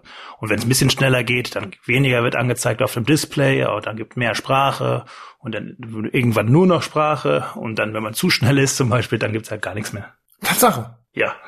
Was heißt zu schnell? das hängt so ein bisschen von den Automobilherstellern ab oder von den eigenen äh, Einstellungen. Wir richten uns auch an Arbeitgeber, also ähm, Enterprise-Lösungen, die, die das vielleicht für die Flottmitarbeiter vorgeben, in welcher Form die wann und wie arbeiten können. Gibt es keine gesetzliche Vorgabe, ne? Ähm, geschwindigkeitsabhängig nicht, nein. Krass. Es gibt äh, bestimmte Vorgaben, wie viel Text man äh, anzeigen darf, aber das hängt dann weniger von der Geschwindigkeit oder der, wir gehen also über das hinaus, was gesetzlich vorgegeben ist. Mhm. Äh, einmal zum Verständnis nochmal, was sage ich dann beim Auto? Also sage ich dann ähm, Alexa, sage ich Siri, sage ich okay Google oder was sage ich? Äh, je nachdem, also oder auch man sagt Hey BMW oder äh, Hey Mercedes oder ähm, Kuckuck VW. ja, genau. Ähm, oder ähm, wir haben aber oft äh, jetzt feststellen können, dass, dass die, die meisten Nutzen entsteht, wenn das ähm, System den Nutzer anspricht und etwas vorschlägt. Also ist es mehr, dass, dass, dass man nur noch Ja oder Nein sagen muss zu etwas, was ähm, einem vorgeschlagen wird. Stellt ähm, den Kopf auch weniger an, ja. Ja, und auch noch natürlich noch weniger potenzielle Ablenkung. Ne? Also man stellt vor, man hat jetzt eine E-Mail empfangen ähm, und da wird vorgeschlagen, können wir uns um 5 Uhr treffen. Und ähm, äh, jetzt der äh, umständliche Prozess wäre jetzt, der Nutzer lässt sich das vorlesen, diktiert dann eine E-Mail, sagt, hallo Peter, ja, um 5 Uhr geht's gut, geht dann in den Kalender und, und so, guckt, ob er äh, äh, das schon mal einbuchen kann und den einladen kann. Ähm, die neue Welt über Livel ist dann, dass man feststellt, ähm, da kommt eine E-Mail rein und die fragt nach dem Verfügbarkeit um 5 Uhr. Ähm, und es ist wahrscheinlich, dass der Fahrer jetzt wissen will, habe ich da Zeit. Und es ist wahrscheinlich, dass der Fahrer dann antworten will und vielleicht sogar den Kalender-Event erstellen möchte. Und das nehmen wir dem Fahrer dann oder der Fahrerin dann ab und sagen, hier ist ein Vorschlag für 5 Uhr, äh, du hast dann frei, soll ich antworten und den Kalendereintrag erstellen? Und dann sagst du nur noch, jo. Nils, das hätte ich gern für mich zu Hause ohne Auto. Ja, das wäre grundsätzlich auch möglich, ja. Das ist auf alle Fälle. Im, im Fahrzeug sind natürlich die, die ähm, Anwendungsfälle ganz speziell, also für Vertriebsmitarbeiter, Servicemitarbeiter, also da gibt's ganz äh, besondere Anwendungsfälle. Aber grundsätzlich ist es auch äh, durchaus hilfreich, wenn man jetzt Teller wäscht momentan oder, oder nicht die ganze Zeit tippen will auf dem, auf dem ähm, Telefon. Äh, oder einfach grundsätzlich sich die Arbeitsprozesse ein bisschen erleichtern möchte. Okay, super. Erzähl mir mal ein bisschen was von dir. Wie, wie seid ihr auf die Idee gekommen? Wie, oder wie viele Leute seid ihr? Erstmal, dass wir das geklärt haben. Äh, wir sind zwei Gründer und ähm, wir haben eine, eine ganze Truppe von Entwicklern, äh, das wir äh, dazu einsetzen. Wir haben ähm, damit jetzt 2020 begonnen äh, und ähm, haben dort zunächst erstmal bootgestrapped. Da haben wir mit den unterschiedlichen Automobilherstellern Projekte durchgeführt und ähm, jetzt kürzlich dann auch ähm, von der IBG über die BNP Ventures AG ein Investment erhalten.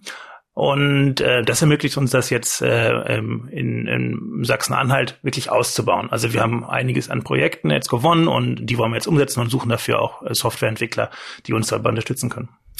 Als ich dich das erste Mal angerufen habe, oder du mich, war das von der, äh, von der, von der Telefonnummer aus, aus Großbritannien? Ja, richtig, ja, genau. Also wir, ähm, ähm, ich habe nach dem Studium ähm, ähm, dort weitergelebt in Cambridge und habe dann ähm, viel auch remote machen können. Das war sicherlich jetzt auch in der Corona-Zeit eigentlich okay, weil da gab es jetzt keinen Standortnachteil sozusagen, wenn man jetzt da in England in Cambridge saß, weil jeder musste ja irgendwie äh, remote unterwegs sein.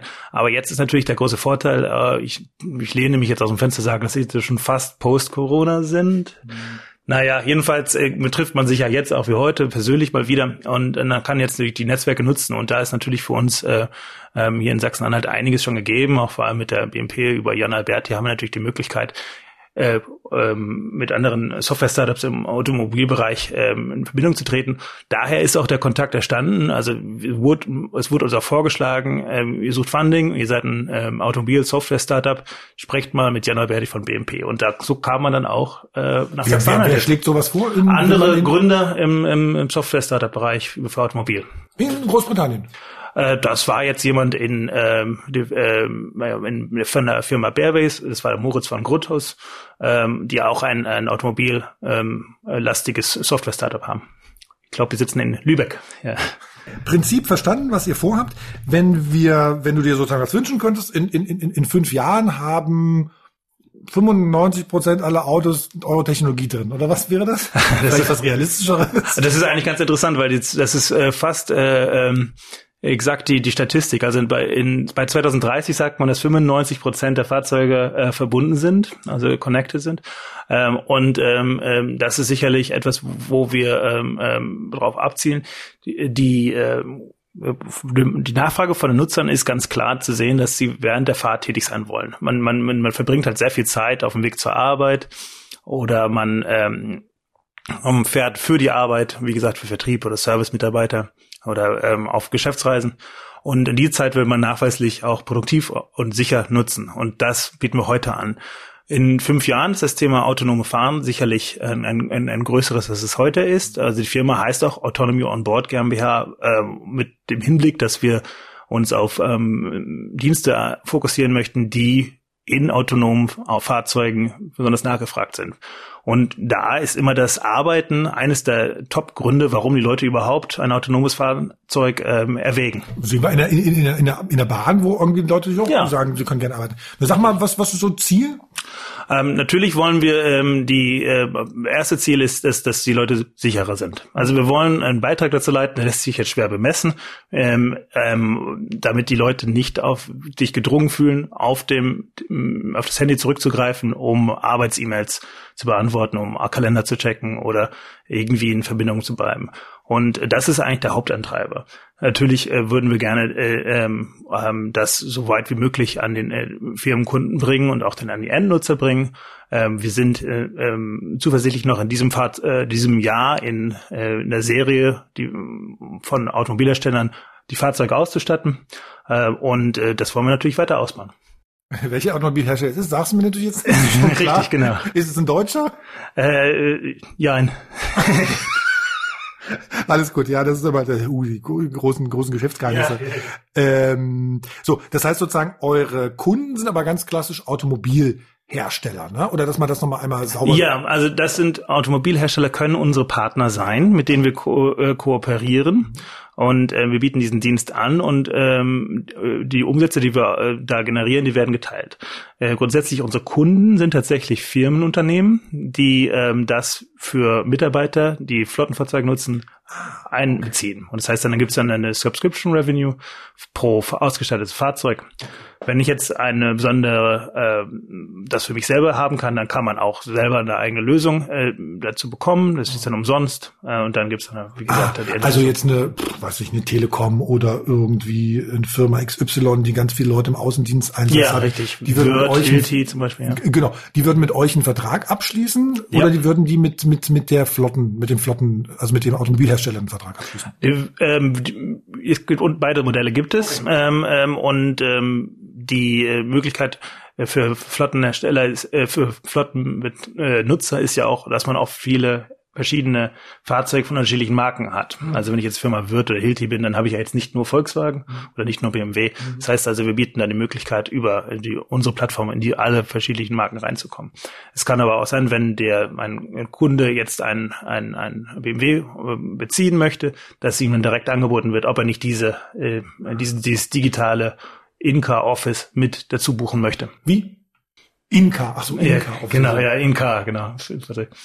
Das heißt sozusagen, ich müsste demnächst, wenn sich mein Arbeitgeber dafür entscheidet, der Mitteldeutsche Rundfunk und ich einen Ja. Dienstwagen habe, dann müsste ich auch nicht mehr diese Fahrtenbücher ausfüllen? Das wäre eine zusätzliche Funktion. Das wäre geil. genau, da gibt es ja auch momentan schon eine gute Lösung, um, um digitale Fahrtbücher zu treiben.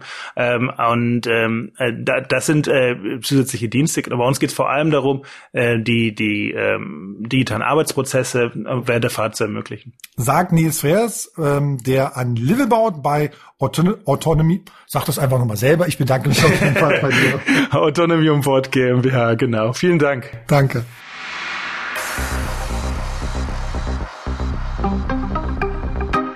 Ja, mein Name ist Mario Spivak.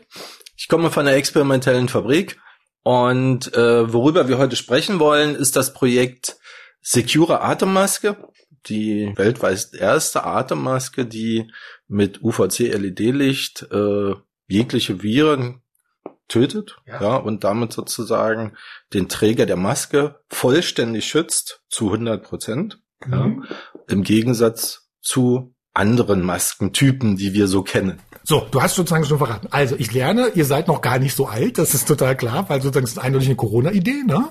Wann, wann seid ihr sozusagen gestartet? Genau, also vor zwei Jahren haben wir, also uns war ja das lästige Maskentragen über sozusagen eine Stoffmaske, die sich immer vor mir Sicht reibt, das Sicht, Gesicht ist nicht erkennbar, erkennbar und all solche Dinge, die haben uns nicht gefallen. Und außerdem schützen die ja gar nicht zu 99, 98, 97 Prozent.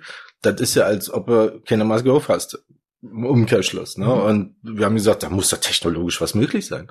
Um das zu lösen, haben wir dann angefangen, an dem Thema zu arbeiten. So, und da müssen wir sagen, wir haben uns auf der Hannover Messe kennengelernt, da hast du mir das Genau. vorgeführt und ich, ich, ich versuche es einfach mal so zu beschreiben, das Gerät, wie, wie, wie ich es erlebt habe. So wie so zwei kleine Schläuche, sage ich mal, die vorne so zusammengehen. Also ein Schlauch, der sozusagen so um Mund, Nase herumliegt, aber man kann vorne sozusagen atmen. Jetzt versuchst du es nochmal zu beschreiben, wie das, wie das euer Gerät sozusagen aus, ausschaut. Ja, die Maske besteht natürlich schon aus zwei Bügeln und die Bügel beinhalten Technik und am Ende der Bügel sind zwei Lichtkammern, durch denen die Luft sozusagen eingesaugt wird, durch das Licht geht sozusagen, vor den Mund äh, gepustet wird, Mhm. ja, und damit quasi desinfizierte Luft äh, in ein Mundschild ge gedrückt wird, so dass eine kleine Überdruckatmosphäre entsteht. Ja, und auf der anderen Seite der Maske sozusagen haben wir das gleiche in Redundanz, wenn man so will. Und da wird die Luft abgesaugt, wird nochmal desinfiziert. Das heißt, dass selbst wenn der Träger infiziert wäre, sozusagen das Umfeld auch geschützt ist. Also sozusagen ein tragbares äh, äh, Desinfektionszelt vor der Nase sozusagen. So im Umkehrschluss, wenn man das so grob sagen möchte. Genau, du hast mir auch draufgesetzt sozusagen. Es hat ein bisschen was von, von, von, von, von Raumschiff Enterprise, dann hatte ich den Eindruck. Ähm, und was du mir gesagt hast, was ein Vorteil war, es ist tatsächlich, ohne dass es ein, Atemwiderstand ist, ne, wie man es von Masken so kennt. Ne? Genau, genau. Durch eine Maske haben sie ja immer einen Atemwiderstand, ja, so dass ich quasi immer ge gegen den Widerstand atmen muss und, und dadurch sozusagen ähm, auch sch- schwer atmen kann. Manch einer, der kann das nicht so gut ab. Ja, und hier hat, kriegt man wirklich die Luft vor das Shield. Ja, ich habe null Atemwiderstand. Ja, und ich kann die Luftmenge, die ich benötige, Leute sind ja unterschiedlich groß, unterschiedliche Statur, die kann ich sogar noch regulieren. Manch einer braucht eben nur die Durchschnittsmenge. Ja, manch einer braucht ein bisschen mehr, so dass wir quasi da relativ flexibel sind. So, und dann die, die Technologie, die wirklich tatsächlich alles desinfiziert. Was ist das genau? Uns ist es erstmalig gelungen, sozusagen diese, diese UVC-Lichttechnik sozusagen zu übertragen auf ein tragbares Equipment, was batteriebetrieben ist, Ah, ja, wie so ein Handy sozusagen, Ah, ja, mhm. und äh, diese UVC-LEDs, und da haben wir also die, die leistungsstärksten der Welt getestet, die es überhaupt im Angebot gab, aus Japan, aus China, aus Korea, aus USA, Großbritannien und so weiter. Und ähm, die sind letztlich auf einer Platine. Ne? Mhm. Und diese Platine, diese LEDs brauchen spezielle Treiber. Normalerweise sind die so groß, das ist ein riesengroßer Klotz, um diese zu betreiben. Wir haben die miniaturisiert, sodass sie auf eine Platine passen. Da sind wir also relativ führend technologisch in dem Bereich. Und ähm, die sind in dieser Lichtkammer implementiert. Ja, und diese Lichtkammer, äh, wo sozusagen der Luftstrom durchgeht, ähm, Dort wird alles, was reinkommt, ob es ein Virus ist, ob eine Bakterie ist oder ein Pilz ist, inaktiviert in Bruchteilen von Sekunden. Weil die sterben sozusagen von dem Licht, von dem speziellen Licht. Genau, dieses UVC, also tötet alles, was da vorbeikommt. Ne? Also da muss man auch vorsichtig sein. Das muss auch sehr stark gekapselt sein, so dass man selber quasi nichts auf die Haut bekommt. Ne? Das Okay. ist also schon entscheidend. In der letzten Folge 2021 hat man den Carsten Hermann zu Besuch, der sozusagen uns erzählt hat, der hat so ein Gerät, ein großes Gerät entwickelt, um sozusagen Räume damit zu lüften. Und ich meine, Mhm. das war genau dieselbe, also auch irgendwie UV, UV-Licht irgendwie was, also irgendwas mit Licht. Genau, solche Techniken gibt es schon so für Genau. Raumluftsysteme, da sind die riesig groß, Sowas, ne, weil ja. die eben genau diese große Technik brauchen, um die zu betreiben. Ne? Und die handelt, handhaben natürlich größere Volumenströme, ne, brauchen damit natürlich auch mehr Energie. Ja? Ähm, wir haben das ja so miniaturisiert, dass es leicht auf dem Kopf zu tragen ist. Das ist ja das Entscheidende. Ne? Und eben, dass der Volumenstrom, also diese Ausgewogenheit von Volumenstrom und Beleuchtung sozusagen in der Lage ist, alles, was an Virus oder anderen Elementen reinkommt, getötet wird. Und funktioniert auch, habt ihr getestet? Genau, das funktioniert. Da haben wir also äh, sehr viele Labortests gemacht, äh, haben wir hier regionale Partner mit eingebunden. Die Frau Professor König von MND sitzt im Zenit. Äh, da haben wir mit echten Coronaviren hantiert. Tierische Vergleichsviren natürlich. Ne? ähm, das machen ja die Mediziner üblicherweise. Ne? Es gibt also Vergleichsviren, die man dann als Gruppe auswählt, ja, und äh, da macht man dann etliche Versuche, einen Nulldurchlauf und nochmal eine statistische Erhebung und dann macht man, wiederholt man den Versuch mehrfach, so dass man dann die auch unter dem Mikroskop auszählt, was passiert und so weiter. Ne? Und äh, wir hatten also statistisch in der Auswertung 99,9999 Prozent Inaktivierungsrate oder Tötungsrate der Viren bei Coronaviren erreicht. So, aber kaufen kann ich noch nicht. Nee, leider nicht. Wir sind also in den letzten Zügen der Optimierung des Equipments sozusagen, weil sehr viele Feinheiten natürlich im, im Entwicklungsprozess liegen. Ja, die Volumenstrom muss optimiert sein, die Tragekomfort muss optimiert sein. Das ist ja wichtig, sonst wird das sozusagen diese Maske auch nicht angenommen. Ja, und ähm, wir sind aber jetzt dabei sozusagen äh, die Serienreife sozusagen äh, zu realisieren in den nächsten, ich sag mal, Wochen, ja, und äh, suchen dann eben Partner, und da sind wir gerade in Abstimmung mit Partnern, wie wir das sozusagen produzieren können in Serie und äh, was das dann kostet Mhm. und welche Partner die richtigen sind, welche Teile wollen wir selber produzieren, welche machen wir fremd, lassen sie fremd machen. Ne? Also das ist jetzt gerade so in der, äh, ja, in der Abstimmung. Kannst du schon sagen, was sowas kosten würde? Also ich überlege so ein bisschen noch dahin, mh, ist es was sozusagen, was man in der Apotheke kauft als Einzelperson? Ist es was, was vielleicht ein ähm, Krankenhaus für seine Beschäftigten kauft oder so? Also das, das überlege ich gerade noch, was wohin Es gibt immer zwei Differenzierungen bei so Schutzmasken. Ähm, einerseits die persönliche Schutzausrüstung, die jeder selber für sich selber entscheiden kann, ich nehme die. Mhm. Ja, die müssen CE-Kennzeichnung haben und CE zugelassen sein.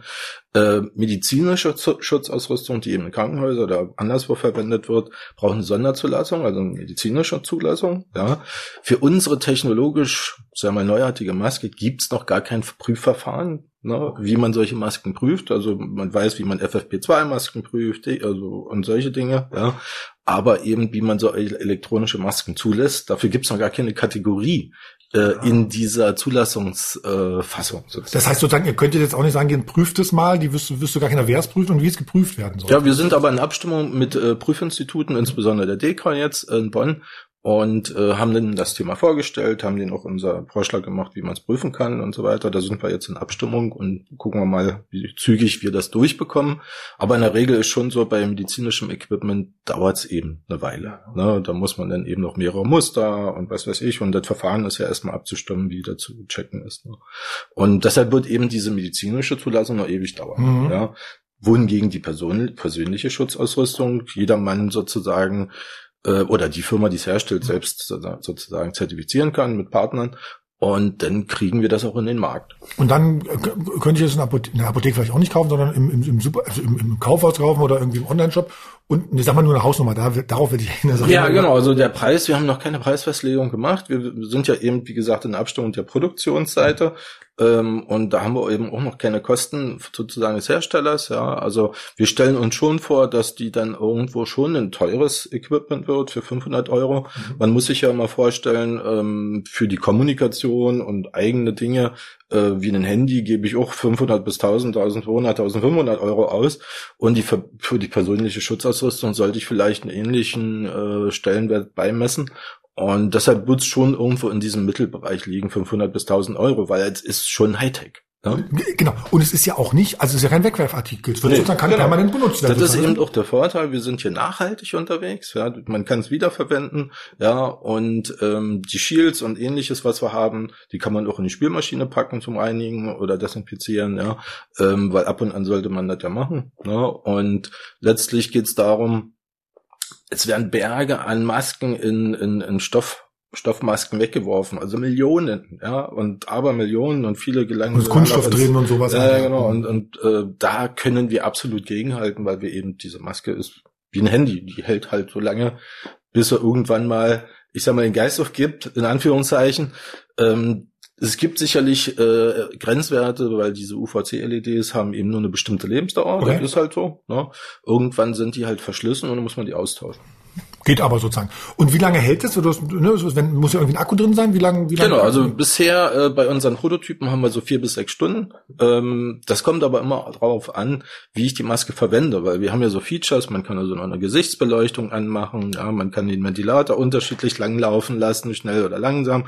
Und je nachdem, wie ich das Equipment einsetze, habe ich eben eine kürzere oder längere Laufzeit. Wir sind dabei, die auch noch zu erhöhen mhm. sozusagen, so dass man so acht bis zehn Stunden Laufzeit anstrebt für das Produkt. Und wenn es ganz blöd läuft, stecke ich irgendwie eine Powerbank dran. Genau, also die die Möglichkeit hat man ja generell. Also diese diese Bügel haben am Ende sozusagen einen UVC-Stecker, wo ich quasi die Batterien laden kann. USB-Stecker. Ja, ein USB, USB-C-Stecker so und da kann ich jederzeit auch eine Powerbank oder irgendeinen Range Extender anpacken, äh, anstecken und dann hält die halt so lang wie die Batterie hält. Okay, du hast am Anfang gesagt, experimentelle Fabrik. Jetzt versuch uns mal zu erklären, also ich nehme an, die experimentelle Fabrik hatte nicht, ein, also hatte durchaus einen Anteil daran, dass sie sowas entwickeln konnte. Erzähl, erzähl das mal bitte. Ja, die experimentelle Fabrik ist ja Schnittstelle zwischen äh, Unternehmen, Erfindern, Investoren, Wirtschaft, Multiplikatoren und Universitäten, ja, und Fraunhofer-Instituten oder Max-Planck-Instituten, was auch immer.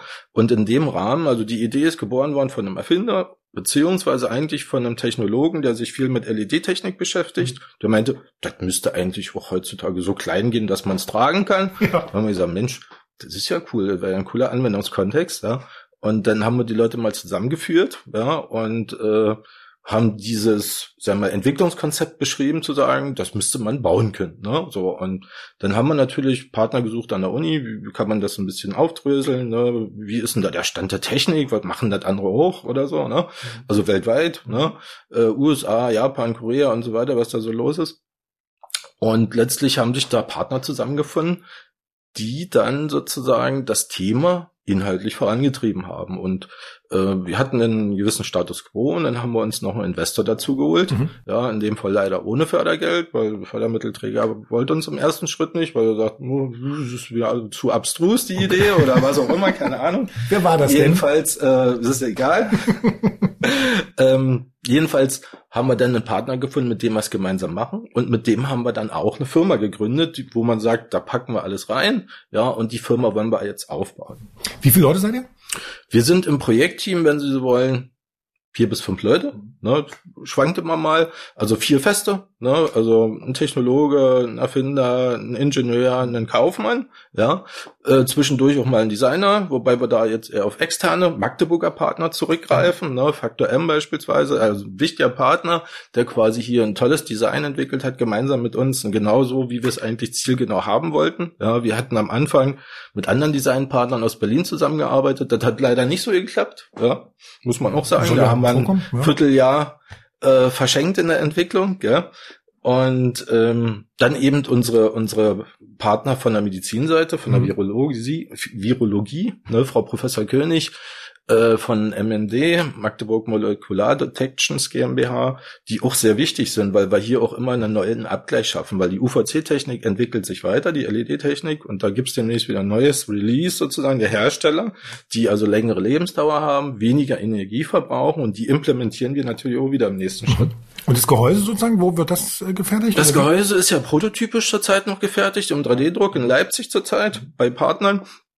Aber wir wollen ja eine Serie gehen. Ne? Und da sind wir jetzt mit Partnern auch Stassfahrt zum Beispiel in der nächsten Woche zugange, wo wir eben darüber reden, ja, welche Technik und wie und was und, ne, und welche Werkzeuge brauchen wir und so. Und wir sind aber designtechnisch noch nicht ganz fertig, ne? weil die Maske, so wie du sie jetzt gesehen hast, ähm, die soll ja innen noch weich sein, mhm. wie man eben so Kopfhörer hat, ne? so dass der Tragekomfort auch noch richtig schön ist nachher. Und ähm, da sind wir aber dran, ne? Und das dauert eben auch noch mal ein bisschen.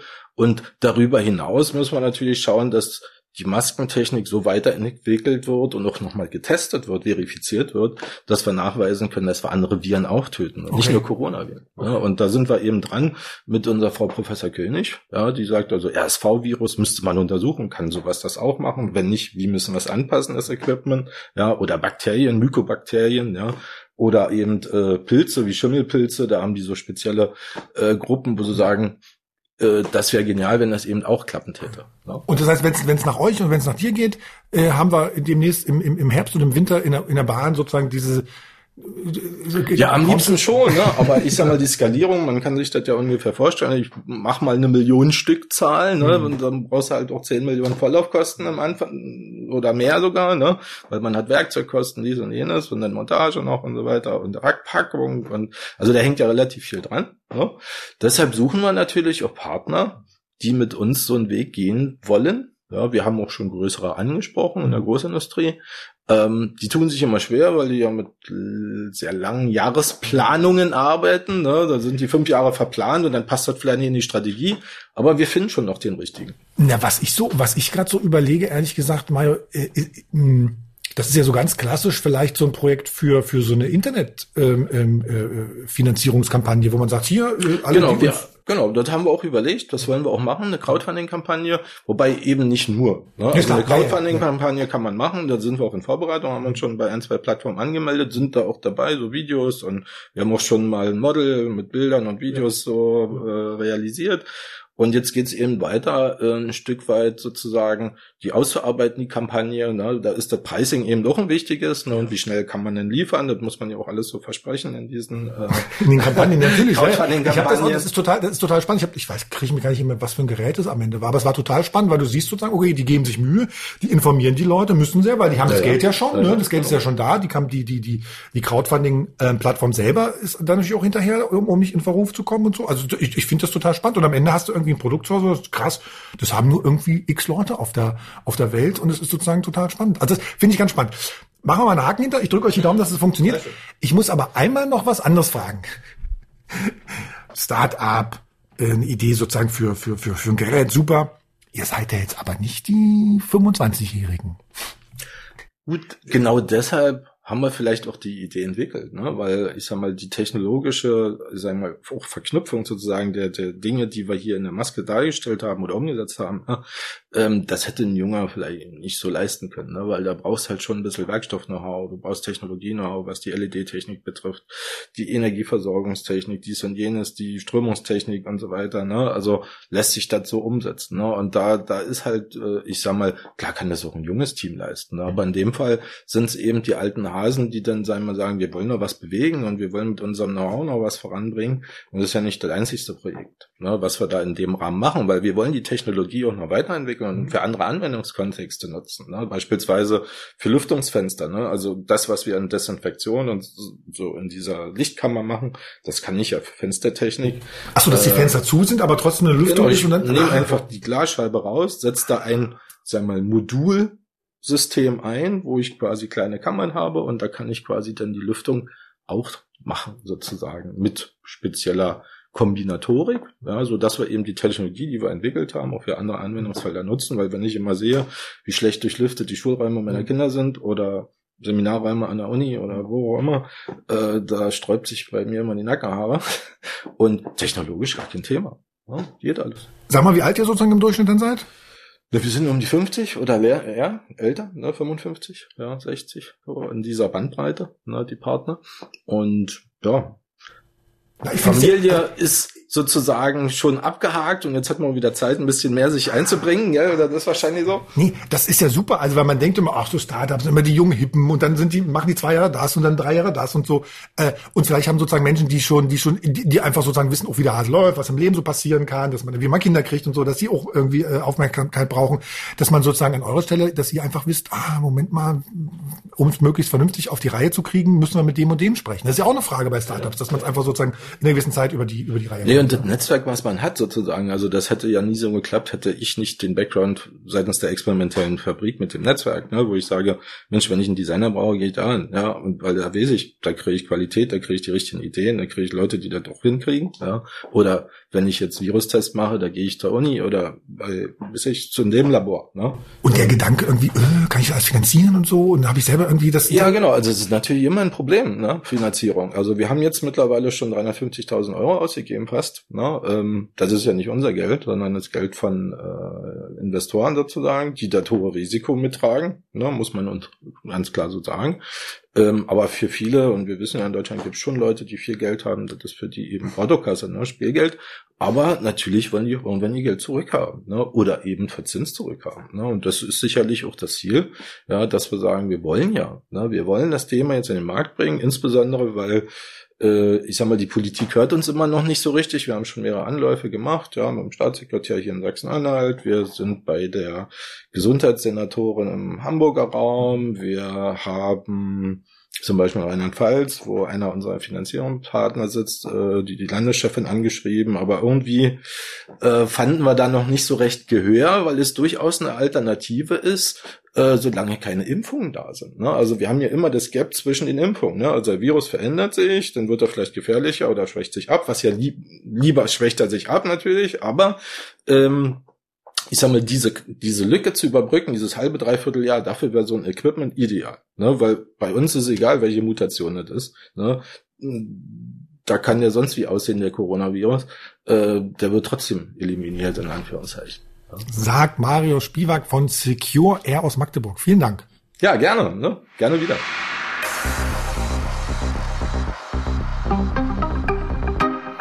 Ja, also ich bin Hermann, äh, Hermann Hetzer, ähm, bin 39 Jahre alt und ich bin Eigentümer von vireo.de und von recable.it. Ähm, und wir sind einmal der ja, grüne Versandhandel äh, für Smartphones ähm, und generell Elektronik. Und andererseits haben wir ähm, ein nachhaltiges USB-Kabel ähm, auf den Markt gebracht, was in Deutschland hergestellt wird und was du ähm, in bis zu 1000 Kombinationen äh, fertigen lassen kannst bei uns on demand. Und das ist ähm, ja ähm, nachhaltig, weil es ähm, äh, kreislauffähig ist. Das heißt, man kann die Bestandteile ähm, auseinandernehmen und äh, wieder gut äh, recyceln. Ähm, aber es ist vor allen Dingen widerstandsfähig und deshalb soll es für dich äh, ein längeres und ein persönliches Kabel sein, weil es ist einmal schön bunt statt schwarz-weiß und äh, andererseits eben auch länger haltbar. So, ich, ich merke, das ich muss dich bremsen. Ja. das, wollte, das war, das war schon das, was ich sagen wollte. genau. Oder Alles das kam jetzt so.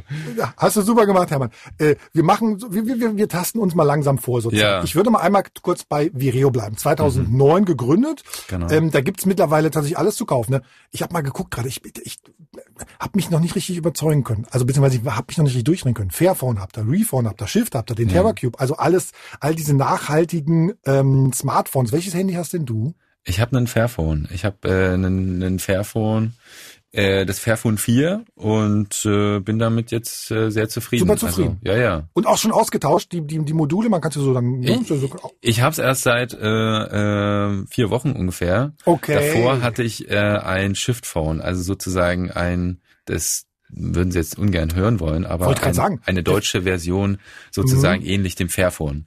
Also es ist auch modular und reparaturfähig und ein bisschen schwerer. Und warum hast du dann nicht reparieren lassen? Da muss ich jetzt gleich mal hier nachbohren. Investigativ? Äh, nee, das war äh, so, äh, ähm, äh, ich äh, Dann kommst du gar nicht ins Schwimmen. es stimmt, es stimmt. Also ich hatte, ich hatte einen äh, Lautsprecher, der hat eine Weile nicht funktioniert. Damit habe ich aber irgendwie gut leben können. Äh, ist auch interessant, ne? Ich habe mit einem defekten Lautsprecher gelebt, obwohl ich genau ja. sowas ähm, äh, mache. Äh, das ist dann manchmal solche komischen äh, Sachen, die dann treten dann einfach auf. Aber äh, ich wollte einfach ein neues, ich wollte ein, ein bisschen bessere Kamera und ein bisschen bessere Leistung. Und da bin ich jetzt mhm. beim Fairphone sehr zufrieden. Genau. Und sozusagen, genau. Aber da sind wir beim Kern des Gedankens schon mal direkt, ne? Bei, bei dem, glaube ich, was euch antreibt, was auch sozusagen vielleicht eure Mission ist, dass man sagt, ihr wollt eigentlich äh, Elektronik und alles, was man sozusagen machen kann, ein bisschen, ein bisschen nachhaltiger gestalten oder sozusagen euch dafür einsetzen und dieser, der, der Versandhandel sozusagen dafür. So habe ich es verstanden. Ne? Ja. Wie, wie würdest du eure oder deine Mission beschreiben? Was, was, was treibt dich an? Äh, uns treibt oder mich treibt äh, an, äh, nachhaltigere Lösungen äh, zu finden, also für bestehende äh, Produkte oder Dinge, die es äh, bisher zu kaufen gibt.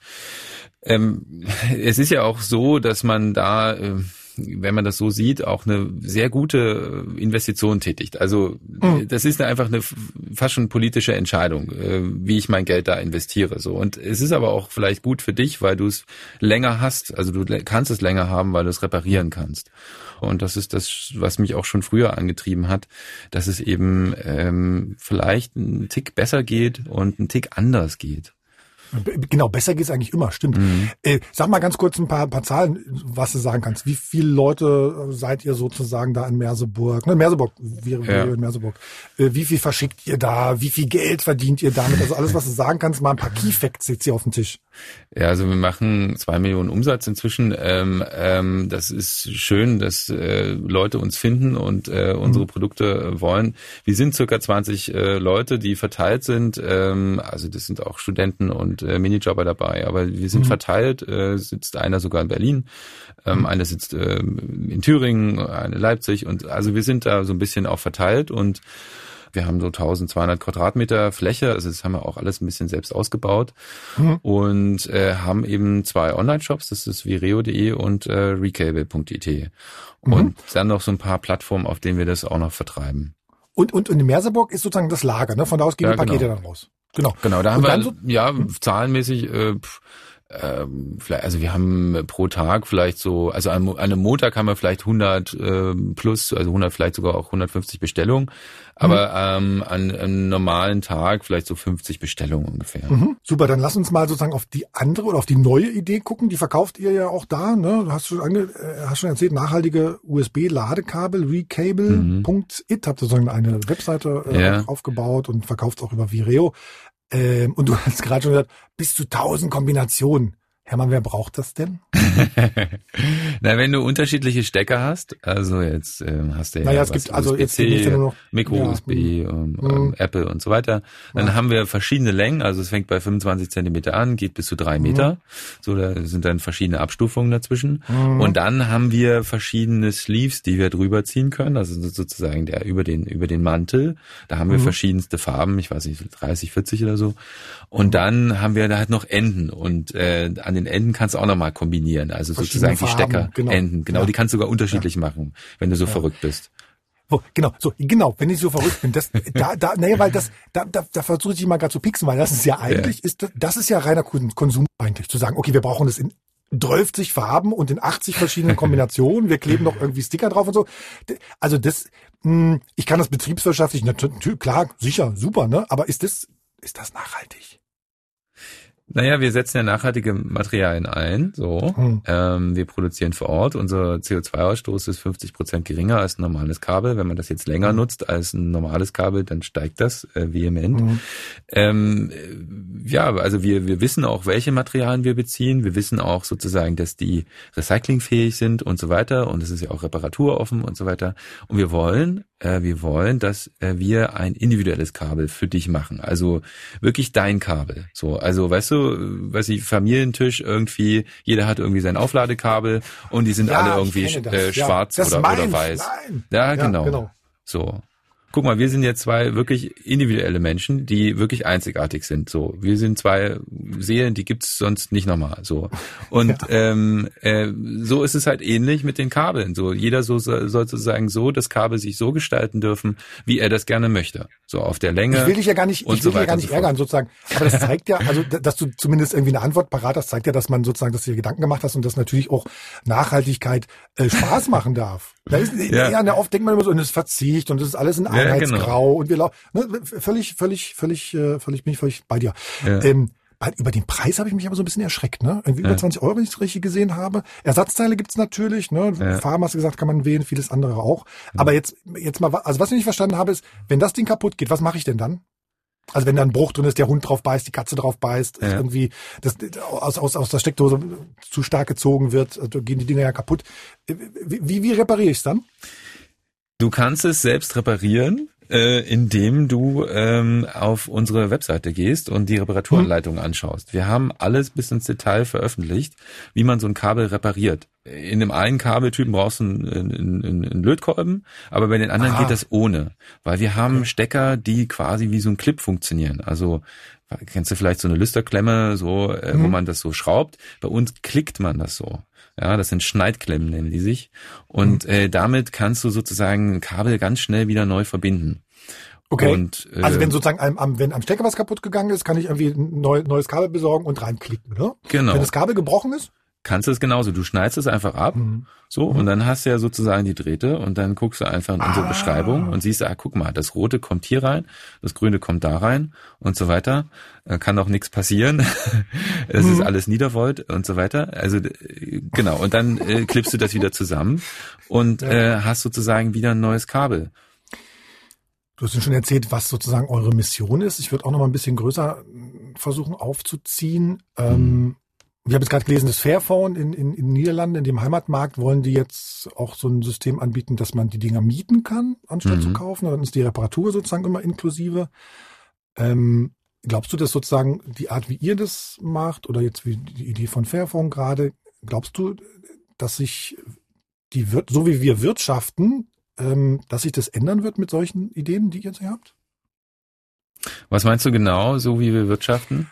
Also wenn ich sozusagen die ganze Klimadiskussion richtig verstehe, gibt es ja ganz viele Menschen, die sagen, die Art, wie wir gerade wirtschaften, ist nicht nachhaltig. Mhm. Wir wirtschaften, äh, als hätten wir 30 Erden in der Hinterhand, was wir nicht haben. Mhm. Und sozusagen die Idee, die ihr habt äh, oder die Fairphone hat, ähm, deswegen habe ich gerade auch so gepikst bei den bei den tausend Kombinationen, äh, Kabelkombinationen.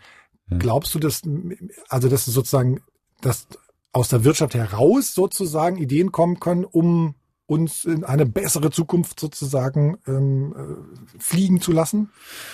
Mhm. Also ich muss dann auch immer so ein bisschen an Fridays for Future denken oder so, als ja. die auch sowas losgetreten haben von heute auf morgen, wo dann auf einmal so die Leute so ein bisschen drauf waren, ja, so ein bisschen fast schon äh, manchmal besessen, so, ja, jetzt mache ich jetzt, jetzt kaufe ich hier einen Tesla oder so, ja. Mhm. Ähm, äh, ist dann auch die Frage, ob das dann wieder der richtige Weg ist, aber mhm. ähm, äh, Hauptsache es passiert was. Ich glaube, das ist das Wichtigste, dass irgendwie äh, was in Gang kommt. Und ähm, ja, wir merken, dass ähm, sich Firmen auch für uns oder für unser Konzept interessieren. Wir haben auch mit der EU gesprochen. Ähm, wir mhm. sind also vielleicht sogar in Kürze jetzt im, im, im, im, bei der Telekom auch zu finden. Ähm, und äh, in, mit, dem in, Kabel. mit dem Kabel in den Shops, das ist, mhm. das ist wirklich ein ganz tolles Zeichen so, dass, dass, dass, dass wir da ähm, ähm, präsent sein dürfen.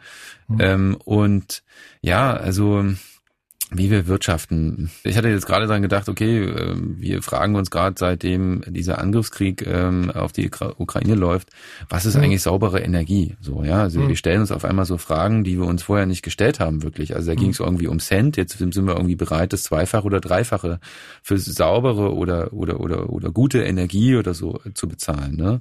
Und ich glaube, diese Frage müssen wir weiter stellen. Das Umweltbundesamt hat letztens gesagt oder vorgeschlagen, dass auf Reparaturen nicht mehr 19 Prozent Mehrwertsteuer erhoben ja. werden, sondern, sondern nur noch sieben Prozent. Das muss noch viel, viel weitergehen. Das muss jetzt wirklich mhm. radikal sein. Irgendwie. Also das erwarte ich eigentlich. Und ich glaube aber, das kommt nur durch wirklich ähm, äh, krasse Ereignisse ähm, äh, dann wieder ins Gespräch. Ähm, also das ähm, Nat Naturkatastrophen, da merken, haben wir immer gemerkt, da gibt's auf einmal einen Run auf unseren Shop. So, mhm. also mhm, da wird okay. auf einmal eingekauft bei uns. So, also die, die, die Frage ist, ob wir es eigentlich wirklich checken. So. Und ähm, ja, ich, ich, ich, ich weiß auch nicht, wie es, wie es am besten geht.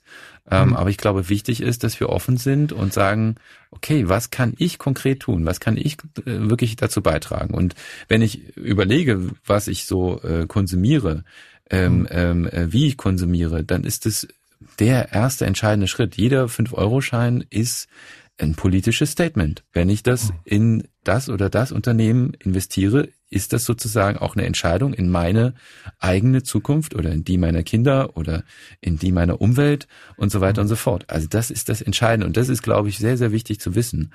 Welche Unternehmen oder welche Branchen oder wie auch immer unterstützen wir und welche nicht. Mhm. Ja. Also welche, welche Art des Wirtschaftens äh, unterstützen wir derzeit? Und ich finde, dass solche Diskussionen längst, längst überfällig sind. Äh, was ist eigentlich wirklich wichtig für ein Unternehmen? Zum Beispiel Humankapital. Ist ja unheimlich wichtig. Sagt mal, sprich mal die ganze Zeit drüber. Aber misst sich das irgendwie in irgendeinem Bericht, also mhm. vielleicht ein Nachhaltigkeitsbericht oder irgendwas, aber es misst sich eben nicht in den Zahlen. Und genauso ja. geht's um die Umweltverträglichkeit oder, oder Umweltfreundlichkeit oder Umweltzukunft, ähm, da geht's genauso darum, dass man sagen, okay, welche Produkte hm, ja, schädigen die Umwelt oder ja, beeinflussen sie negativ und welche unterstützen sie. So, und ich habe auf ich habe auf der sorry, ich unterbreche, aber auf der Republika eine Klimashow sozusagen gesehen und da zum ersten Mal gelernt, dass ja tatsächlich, wenn wir krank werden oder wenn es ein Tankerunglück gibt oder wenn es so so Hochwasser wie im Ahrtal gibt, dass dadurch das Bruttosozial Bruttoinlandsprodukt sozusagen wächst.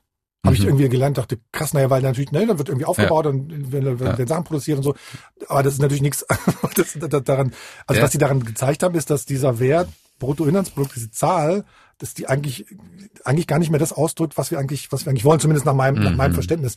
Genau. Hey, Hermann, ich würde dich aber gerne nochmal an dein, an dein Unternehmerherz nochmal eine Frage stellen.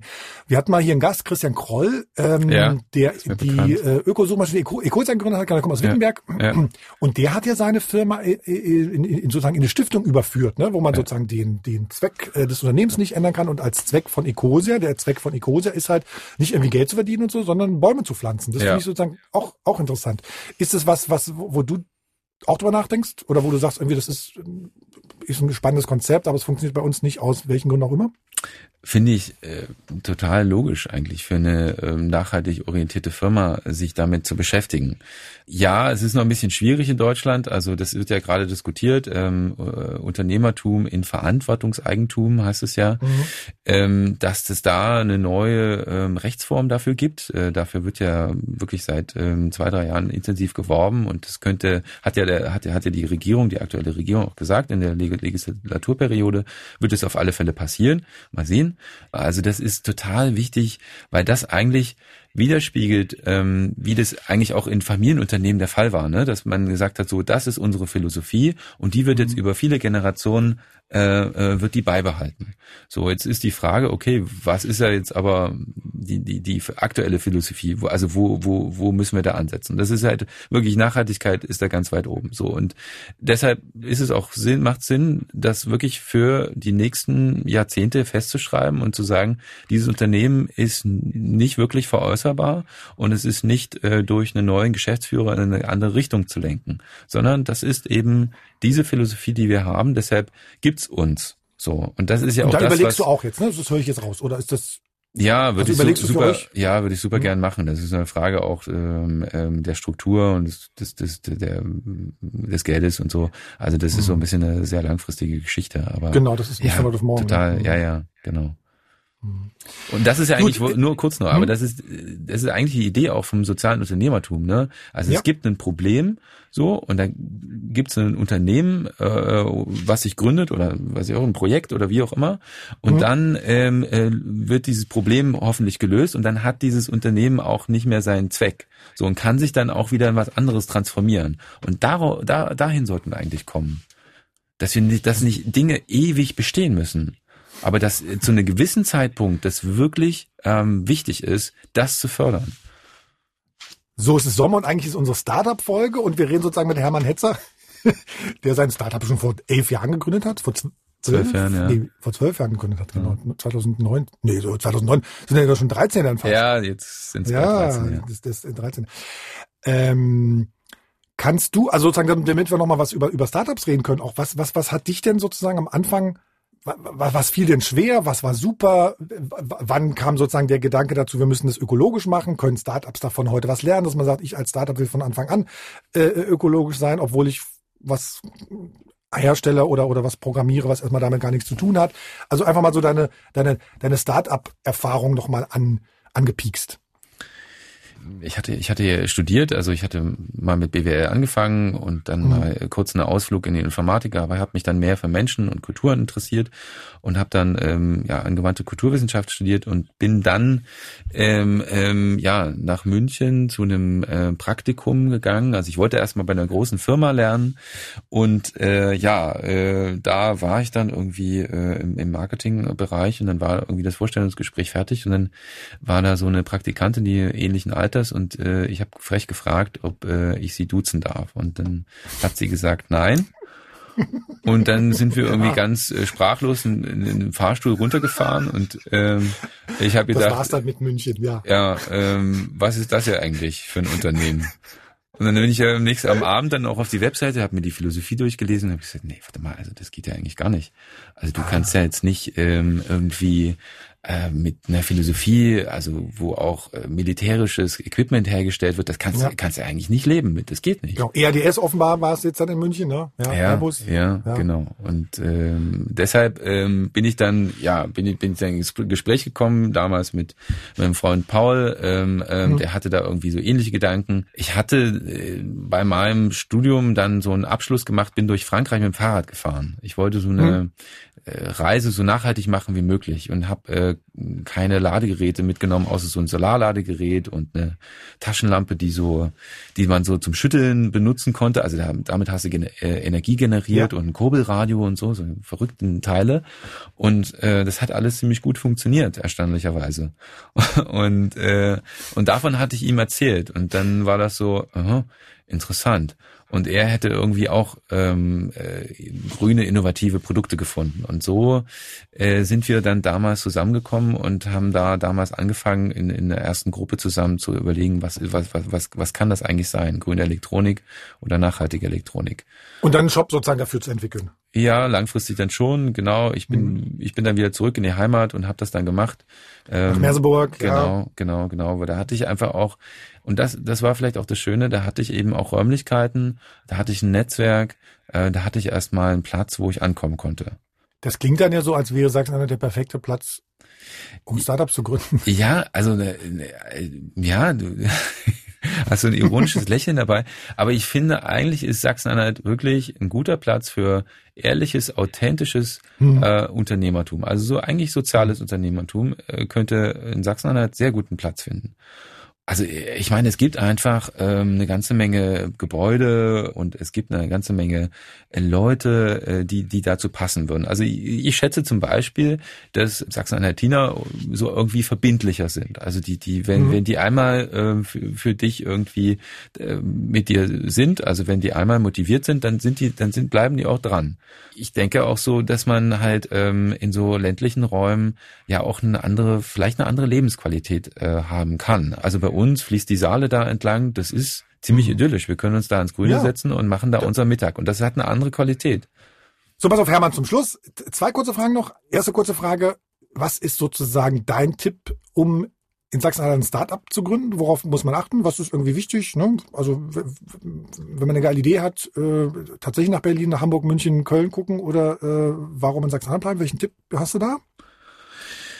Ja, ich glaube, gute äh, Menschen zusammensuchen, die, ähm, also ich habe es äh, einige Male mit ähm, äh, Freunden probiert. Das ist eine hm. schwierige Nummer.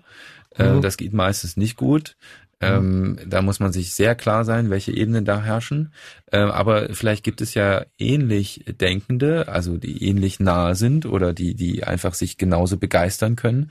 Und äh, ich glaube, das Team ist immer das Entscheidende. Also mhm. wenn es da stimmt, wenn es da rund läuft, dann kann man einfach durch dick und dünn gehen. So.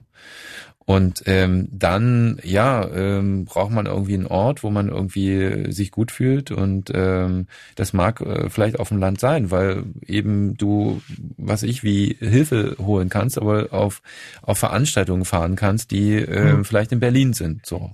Und ich glaube, da ist auch wichtig zu wissen, okay, was mache ich und was suche ich? äh, was für ein Produkt habe ich ähm, und was äh, für einen Partner suche ich da. Und mhm. den auch wirklich zu finden und da auch wirklich Zeit rein zu investieren. Ja, vielleicht auch ein Team zu sein von vielleicht ähm, nicht nur äh, zwei Leuten so, vielleicht sogar drei oder vier, so dass man irgendwie sich auch, also verschiedene Qualitäten hat. Hm. Die Arbeit auch gut verteilen kann, was anfällt am Anfang. Ähm, Hermann, und zuletzt sozusagen, was ist deine nächste Idee? Wo geht's hin? Was kommt als nächstes nach dem, nach dem, nach dem Kabel? Kommt dann der demnächst der selbstreparierbare mhm.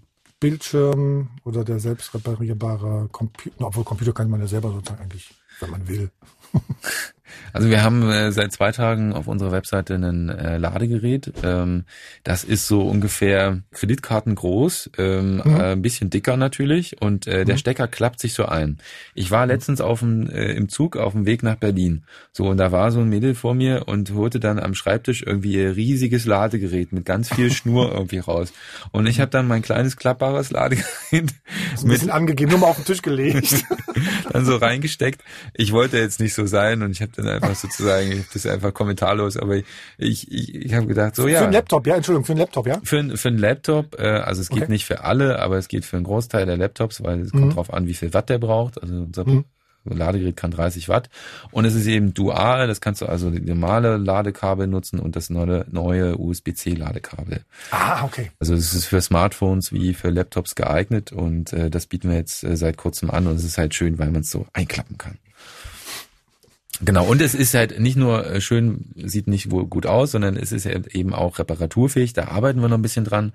Also äh, es ist aufschraubbar und man kann die einzelnen, könnte man die einzelnen Transistoren wechseln. Ähm, das machen wir vielleicht jetzt nicht so, dass, dass das für die Kunden dann irgendwie so, ähm, ja, es ist vielleicht dann nicht so bequem, aber das könnten ja. wir dann vielleicht. Und es gibt die Chance sozusagen, dass wir da weiter dran arbeiten, also dass wir das gleiche Modell dann noch weiterbringen. Und was wir eigentlich machen wollen, äh, das ist eine nachhaltige Powerbank zu entwickeln, die eben mhm. auch reparierbar und ähm, ja austauschbar ist. Also wenn die Batterien mal äh, defekt sind, dass man da auch schnell und einfach äh, da die Batterien ähm, neu äh, austauschen kann. Und äh, ja, das äh, fehlt, glaube ich, noch so, weil in der Elektronik gibt es einfach noch ähm, viel Nachholbedarf. Da ist noch wenig mit Nachhaltigkeit und das wäre so ein äh, Traum von uns. Hermann Hetzer von Vireo, Geschäftsführer von Vireo äh, und Recable.it, Recable sozusagen das äh, Kabel rüber die ganze Zeit geredet haben. Äh, Hermann, ich äh, danke dir, alles Gute. Danke dir, äh, danke fürs Gespräch äh, und äh, war mir eine große Freude. Digital Leben. Ein Podcast von MDR Sachsen-Anhalt.